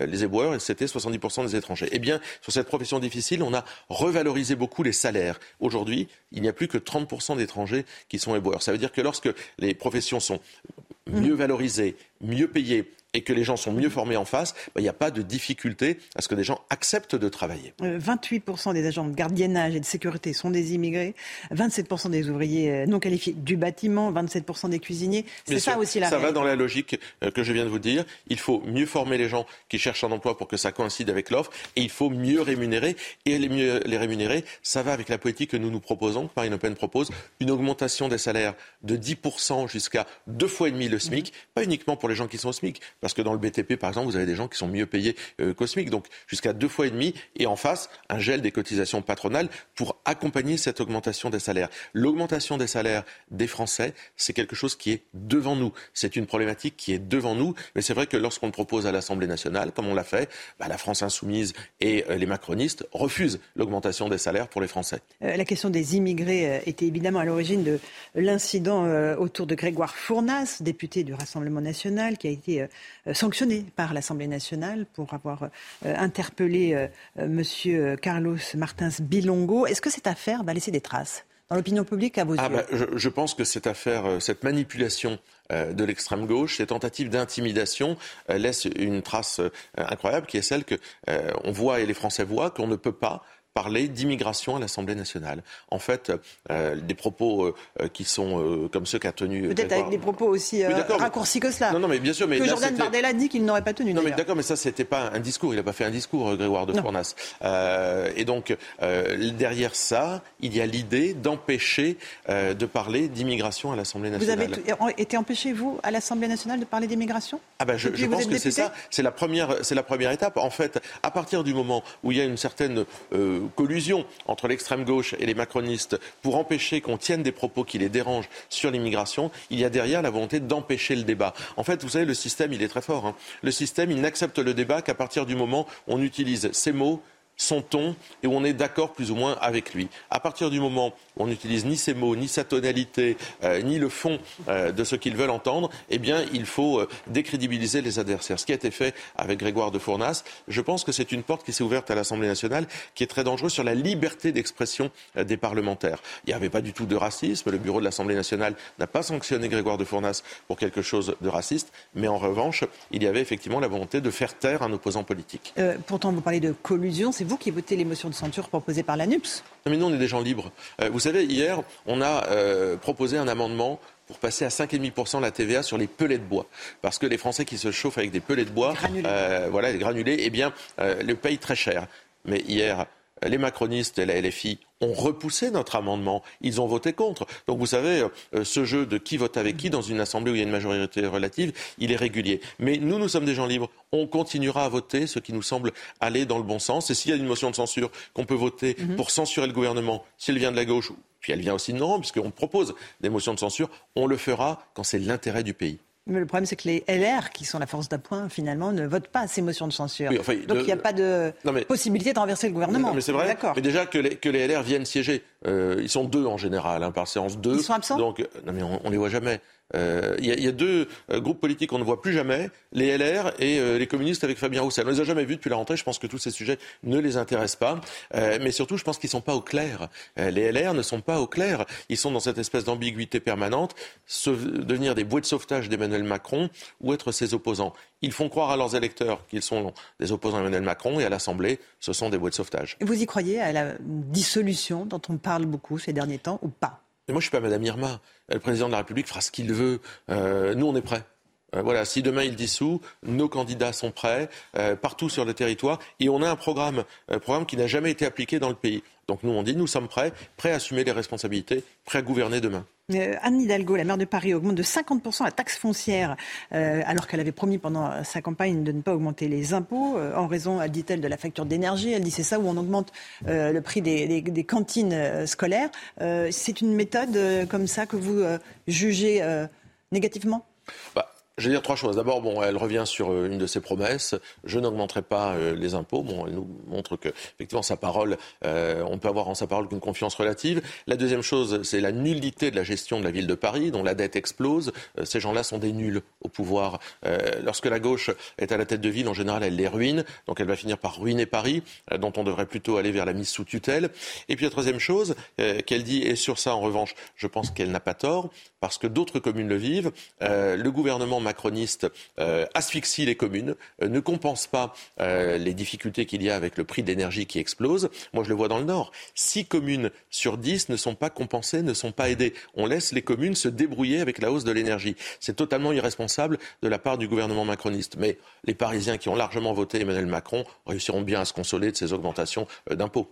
un mot de Jordan Bardella qui vient d'être élu à la tête du Rassemblement national avec un score écrasant, 84,84% des suffrage. Euh, est-ce que l'union des droites est au programme désormais au Rassemblement national? Ici même à votre place, Marion Maréchal regrettait qu'il n'y ait toujours pas euh, d'alliance envisageable. Elle dit jamais euh, la droite nationale ne l'emportera sinon. Non, l'urgence, c'est l'alternance. C'est euh, le slogan, euh, quelque part, de Jordan Bardella lorsqu'il a été élu. Donc, euh, pour construire l'alternance, qu'est-ce qu'il faut Se rabougrir en faisant l'union des droites, en ne parlant qu'à la droite, ou s'élargir en parlant à tous les Français? Moi, je crois qu'il faut s'élargir en parlant à tous les Français, et pas uniquement aux Français de droite, parce qu'aujourd'hui, il y a plein de gens qui ne se sentent pas ni de droite ni de gauche, mais qui considèrent que la politique d'Emmanuel Macron, elle est délétère. Il ne faut pas parler aux gens de Reconquête? Mais il faut parler à tout le monde. Mais vous ne parlez pas aux gens de Reconquête. Ah ben on parle de notre message, il est lié à tout le monde. Mais si simplement Reconquête pense que euh, l'union des droites c'est l'avenir, ils se mettent le doigt dans l'œil. Nous on ne veut pas réunir uniquement les Français de droite, on veut réunir tous les Français, la droite et la gauche. Ça fait bien longtemps que cette euh, dimension, euh, cette géographie électorale, elle est dépassée. Emmanuel Macron l'a montré d'ailleurs. Lui-même, il réunit des gens et de droite et de gauche. Et nous, au Rassemblement national, on est là pour réunir des gens et de droite et de gauche. Donc, il ne faut pas se rabougrir faut s'élargir. Peut-être le problème d'ailleurs de, de, Zemmour et de Reconquête, c'est qu'ils ont passé leur temps à se rabougrir. D'accord. Euh, la ligne du Rassemblement national reste celle de Marine Le Pen? Il n'y a pas de doute là-dessus? Oui, c'est une ligne sociale. C'est celle que euh, suit aussi euh, Jordan Bardella. Une, dans, une ligne dans laquelle le, la précarité, les difficultés, mais aussi l'édifice social construit par les Français tout au long de leur histoire est un, moment important et quelque chose d'important. Vous savez, nous, notre slogan, c'est toujours le même. Hein. rendre aux Français leur pays, rendre aux Français leur argent. Donc, protéger la France, les Français, dans leur mode de vie, dans leurs traditions, dans ce qu'ils sont, mais aussi euh, dans ce qui leur coûte tous les jours. Un mot de ce qui se passe aux États-Unis, les élections de mi-mandat, avec euh, l'éventuel retour de Donald Trump. Il doit faire une annonce la semaine prochaine quant à sa euh, candidature pour les prochaines élections présidentielles. Qu'est-ce que ça symbolise pour vous? Qu'est-ce que ça dit de la société américaine? Ben, Ça dit peut-être que les Américains ont quand même envie d'un président qui s'occupe d'eux. Euh, et je pense que les Français auraient peut-être envie d'avoir un président qui s'occupe d'eux. On voit à la COP 21 Emmanuel Macron déverser euh, euh, un milliard et demi sur l'Afrique du Sud pour aider l'Afrique du Sud en matière d'énergie. moi, j'aimerais un président de la République dont la seule obsession le matin en se levant, ce soit de s'occuper des Français. Mhm. Je pense qu'aux États-Unis, en fait, Trump, c'est ça. Il s'occupe des Américains et comme ils ont le sentiment d'être largement délaissés par Joe Biden entre son inconsistance et ses errements, eh bien, je pense qu'il se retourne vers Donald Trump qui veut mettre l'Amérique au centre du jeu. Voilà, moi j'aimerais aussi un président en France qui mette la France et les Français au centre du jeu. On en est assez loin. Un président qui s'occupe quand même aussi d'écologie en allant à cette COP 27, qui va recevoir aujourd'hui les 50 entreprises françaises les plus polluantes. C'est un enjeu pour vous, l'écologie, ou pas du tout? Oui, c'est un enjeu, parce que c'est un enjeu important, parce qu'on le voit bien. Euh, le, développement durable, l'écologie, les énergies, euh, ça coûte aussi euh, pour les Français. Mais je pense qu'il faut arrêter de faire culpabiliser les Français. On émet 1% des gaz à effet de serre. Pendant ce temps-là, la Chine, la Russie, l'Inde, etc., sont les plus gros pollueurs du monde. Arrêtons de faire culpabiliser les Français, changeons de modèle économique, relocalisons de l'emploi, reproduisons ici, et là on aura bien avancé. Relocaliser de l'emploi au moment où les entreprises justement songent à délocaliser en raison de, de, la, facture énergétique qui explose, c'est un, euh, absolument antinomique. Non, c'est aussi des politiques qui ont été menées. Les politiques d'Emmanuel Macron euh, amènent effectivement les entreprises demain à se poser la question de se délocaliser. Moi je pense qu'il faut réindustrialiser. C'est la raison pour laquelle nous on a toujours dit qu'il fallait une politique euh, en matière d'énergie qui soit claire, qui, soit, qui repose sur le nucléaire. Je pense qu'Emmanuel Macron, avec ses zigzags permanents, eh bien, sème la confusion confusion chez les décideurs économiques. Merci beaucoup Sébastien Merci, d'être venu ce matin dans la matinale de CNews. À vous Romain Desarmes pour la suite.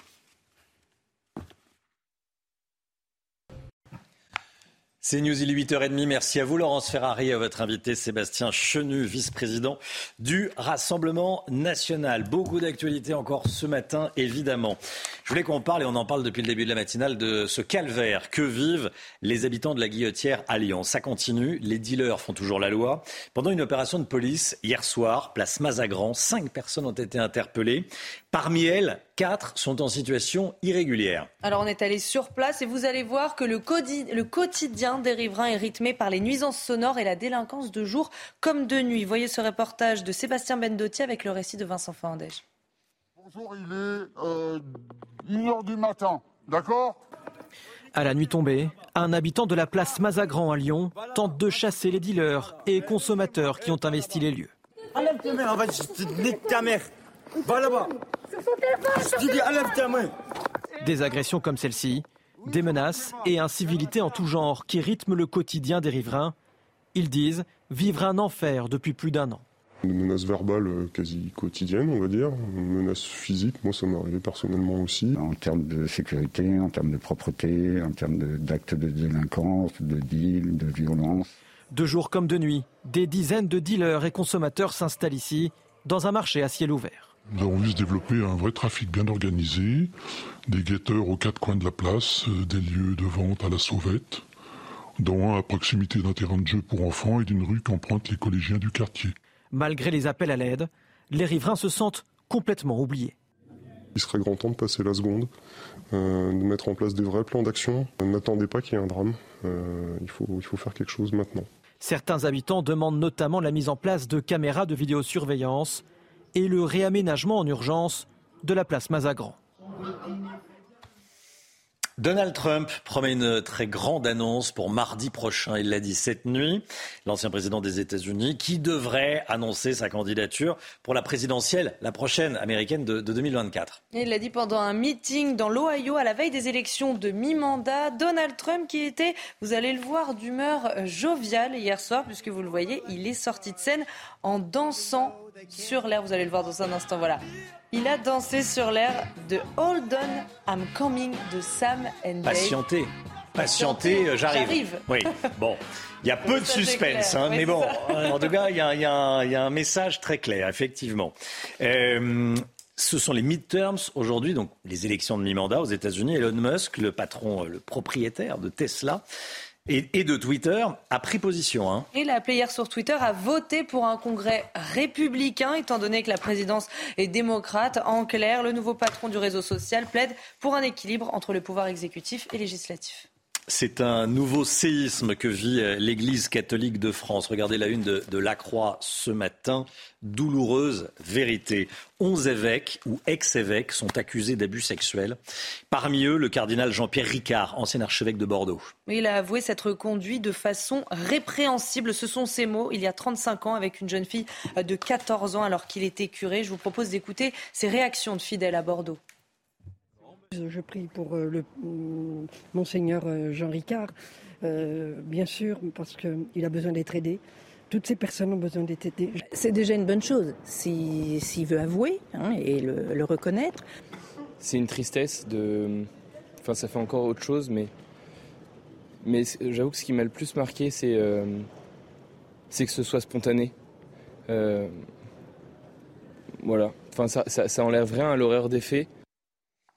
Aurélien Pradier, candidat à la présidence des, Républicains, euh, s'est déclaré ce matin pour l'interdiction du voile islamique, peut-être même dans l'espace public. Écoutez ce qu'il a dit exactement. Je suis pour l'interdiction du voile, peut-être même dans l'espace public, Thomas Soto. J'y ai beaucoup travaillé parce que je pense qu'aujourd'hui, la guerre idéologique et politique, elle se mène y compris par le vêtement. La République ne doit plus reculer. La République, c'est ce qui permet à chacun de s'émanciper. Je ne suis pas convaincu, et je suis même convaincu, que le voile n'est pas ce qui permet de s'émanciper. Un médecin roué de coups par une patiente, ça s'est passé fin octobre à Melun en Seine-et-Marne. Suite à cette agression, ses collègues de SOS Médecins ont, exercé leur droit de retrait pendant trois jours complets. Hein. Et comme tous les matins, on vous consulte, on vous donne la parole dans la matinale. Et ce matin, on vous pose euh, cette question. Est-ce que vous comprenez le droit de retrait exercé euh, par SOS Médecins? Écoutez vos réponses, c'est votre avis. Je le comprends complètement à partir du moment où un médecin se fait agresser dans l'exercice de, de ses fonctions. Moi, je trouve ça tout à fait normal hein, euh, qu'ils exercent un droit de retrait dans la mesure où euh, ils ne peuvent pas euh, exercer leur profession de façon sûre. Je trouve que c'est tout à fait normal pour un médecin de pouvoir se mettre en retrait si sur son lieu de travail il s'est senti en danger. Quand ils sont en grève, ils mettent un brassard. Bon bah là, il faut qu'ils disent qu'effectivement, ils ils, seront, ils exerceront un droit de retrait, mais qu'ils iront quand même en cas de, grosses difficultés. Et in fine, c'est le patient qui, qui sera la victime. Explosion du montant de la taxe foncière pour l'année prochaine à Paris, plus 50%. Il faut dire que la capitale est, endettée, hein. certains disent même surendettée. 8 milliards d'euros de dette hein, à Paris. Alors concrètement, qu'est-ce que ça va hmm. donner On va regarder ça ensemble. Pour le propriétaire d'un appartement euh, de 25 mètres carrés, la taxe va passer de 291 euros à 441 euros l'année prochaine. Et pour un appartement de 75 mètres carrés, la taxe va passer de 576 euros à 874 euros l'inflation. Euh, la matinale dans une cantine scolaire ce matin, c'est un gros sujet dans les familles, on le sait évidemment. Avec la hausse des prix des, matières premières, les entreprises de la restauration scolaire veulent augmenter leurs tarifs. On est en direct d'une cantine scolaire ce matin à Saint-Aubin de Médoc, au nord de Bordeaux, avec Antoine Estève. Antoine, vous êtes toujours avec le chef de cette cuisine euh, que, vous, que vous remercierez de notre part. Antoine, est-ce qu'il y a un risque que les prix explosent encore cet hiver? Alors les prix ont déjà explosé. On a pris presque 100 à 150% sur certains produits, notamment des poissons encore ou des viandes, depuis le début de la rentrée. Là, heureusement, heureusement, ça semble se un petit peu, mais ça va forcément encore augmenter cet hiver. Surtout qu'ici à Saint-Aubin, on fait à manger, c'est-à-dire qu'on épluche, on prépare, on soigne les élèves, on fait mijoter. Regardez, c'est en train de mijoter derrière là. Euh, c'est pas juste pour la télé, hein, c'est comme ça tous les jours ici dans la cuisine de Saint-Aubin. C'est un petit peu aussi euh, ben, ce qui permet d'avoir une marge de manœuvre sur les prix parce que vous êtes en direct avec les producteurs, vous pouvez négocier avec eux, c'est ça? Tout à fait. On négocie tous les jours. Et voilà, comme vous disiez, on cuisine. Donc ça, nous permet aussi d'adapter nos recettes. Rien n'est imposé. Donc voilà, on peut euh, adapter nos recettes par rapport au, prix d'achat. Alors cet hiver, on le sait, hein, ça risque encore d'augmenter. Le prix de l'énergie notamment, parce qu'il y a euh, tous les achats de nourriture bien sûr, mais il y a aussi le prix du gaz et l'électricité. Ça vous en consommez beaucoup ici. Qu'est-ce que vous avez vu en cas d'explosion des prix encore? Alors, ce qu'on va mettre en place déjà, c'est des, par exemple pour les chambres froides. Aujourd'hui, euh, les chambres froides sont constamment allumées, donc on va mettre des détecteurs de présence dans les chambres froides de façon à ce que juste quand on ouvre la porte, ça s'allume.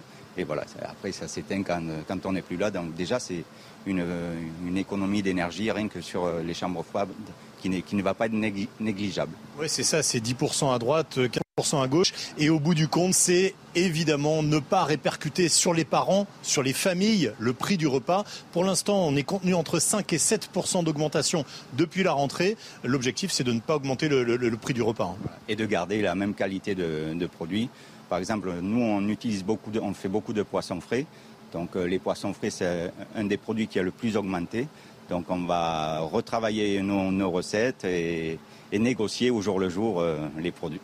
Merci Philippe et continuez à, faire de la bonne, nourriture pour les enfants parce que ici, hein, franchement, ça sent bon, Romain. C'est vraiment, c'est vraiment sympa ce petit tagine juste à côté de nous. Je pense qu'avec Jérôme Rampenou, on va se faire un petit repas avant l'heure.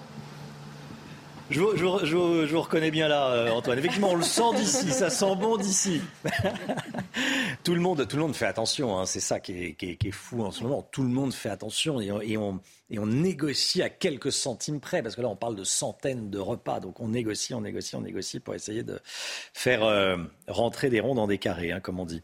Euh, l'actualité sportive avec la victoire de la tenniswoman française Caroline Garcia. C'était cette nuit. Elle vient de remporter le Masters WTA. Cette nuit, elle a affronté la Bélarusse Arina Sabalenka au Texas. Sixième au classement mondial, c'est la deuxième française de l'histoire à gagner euh, cette compétition. À 29 ans, cette victoire est la plus importante de sa carrière.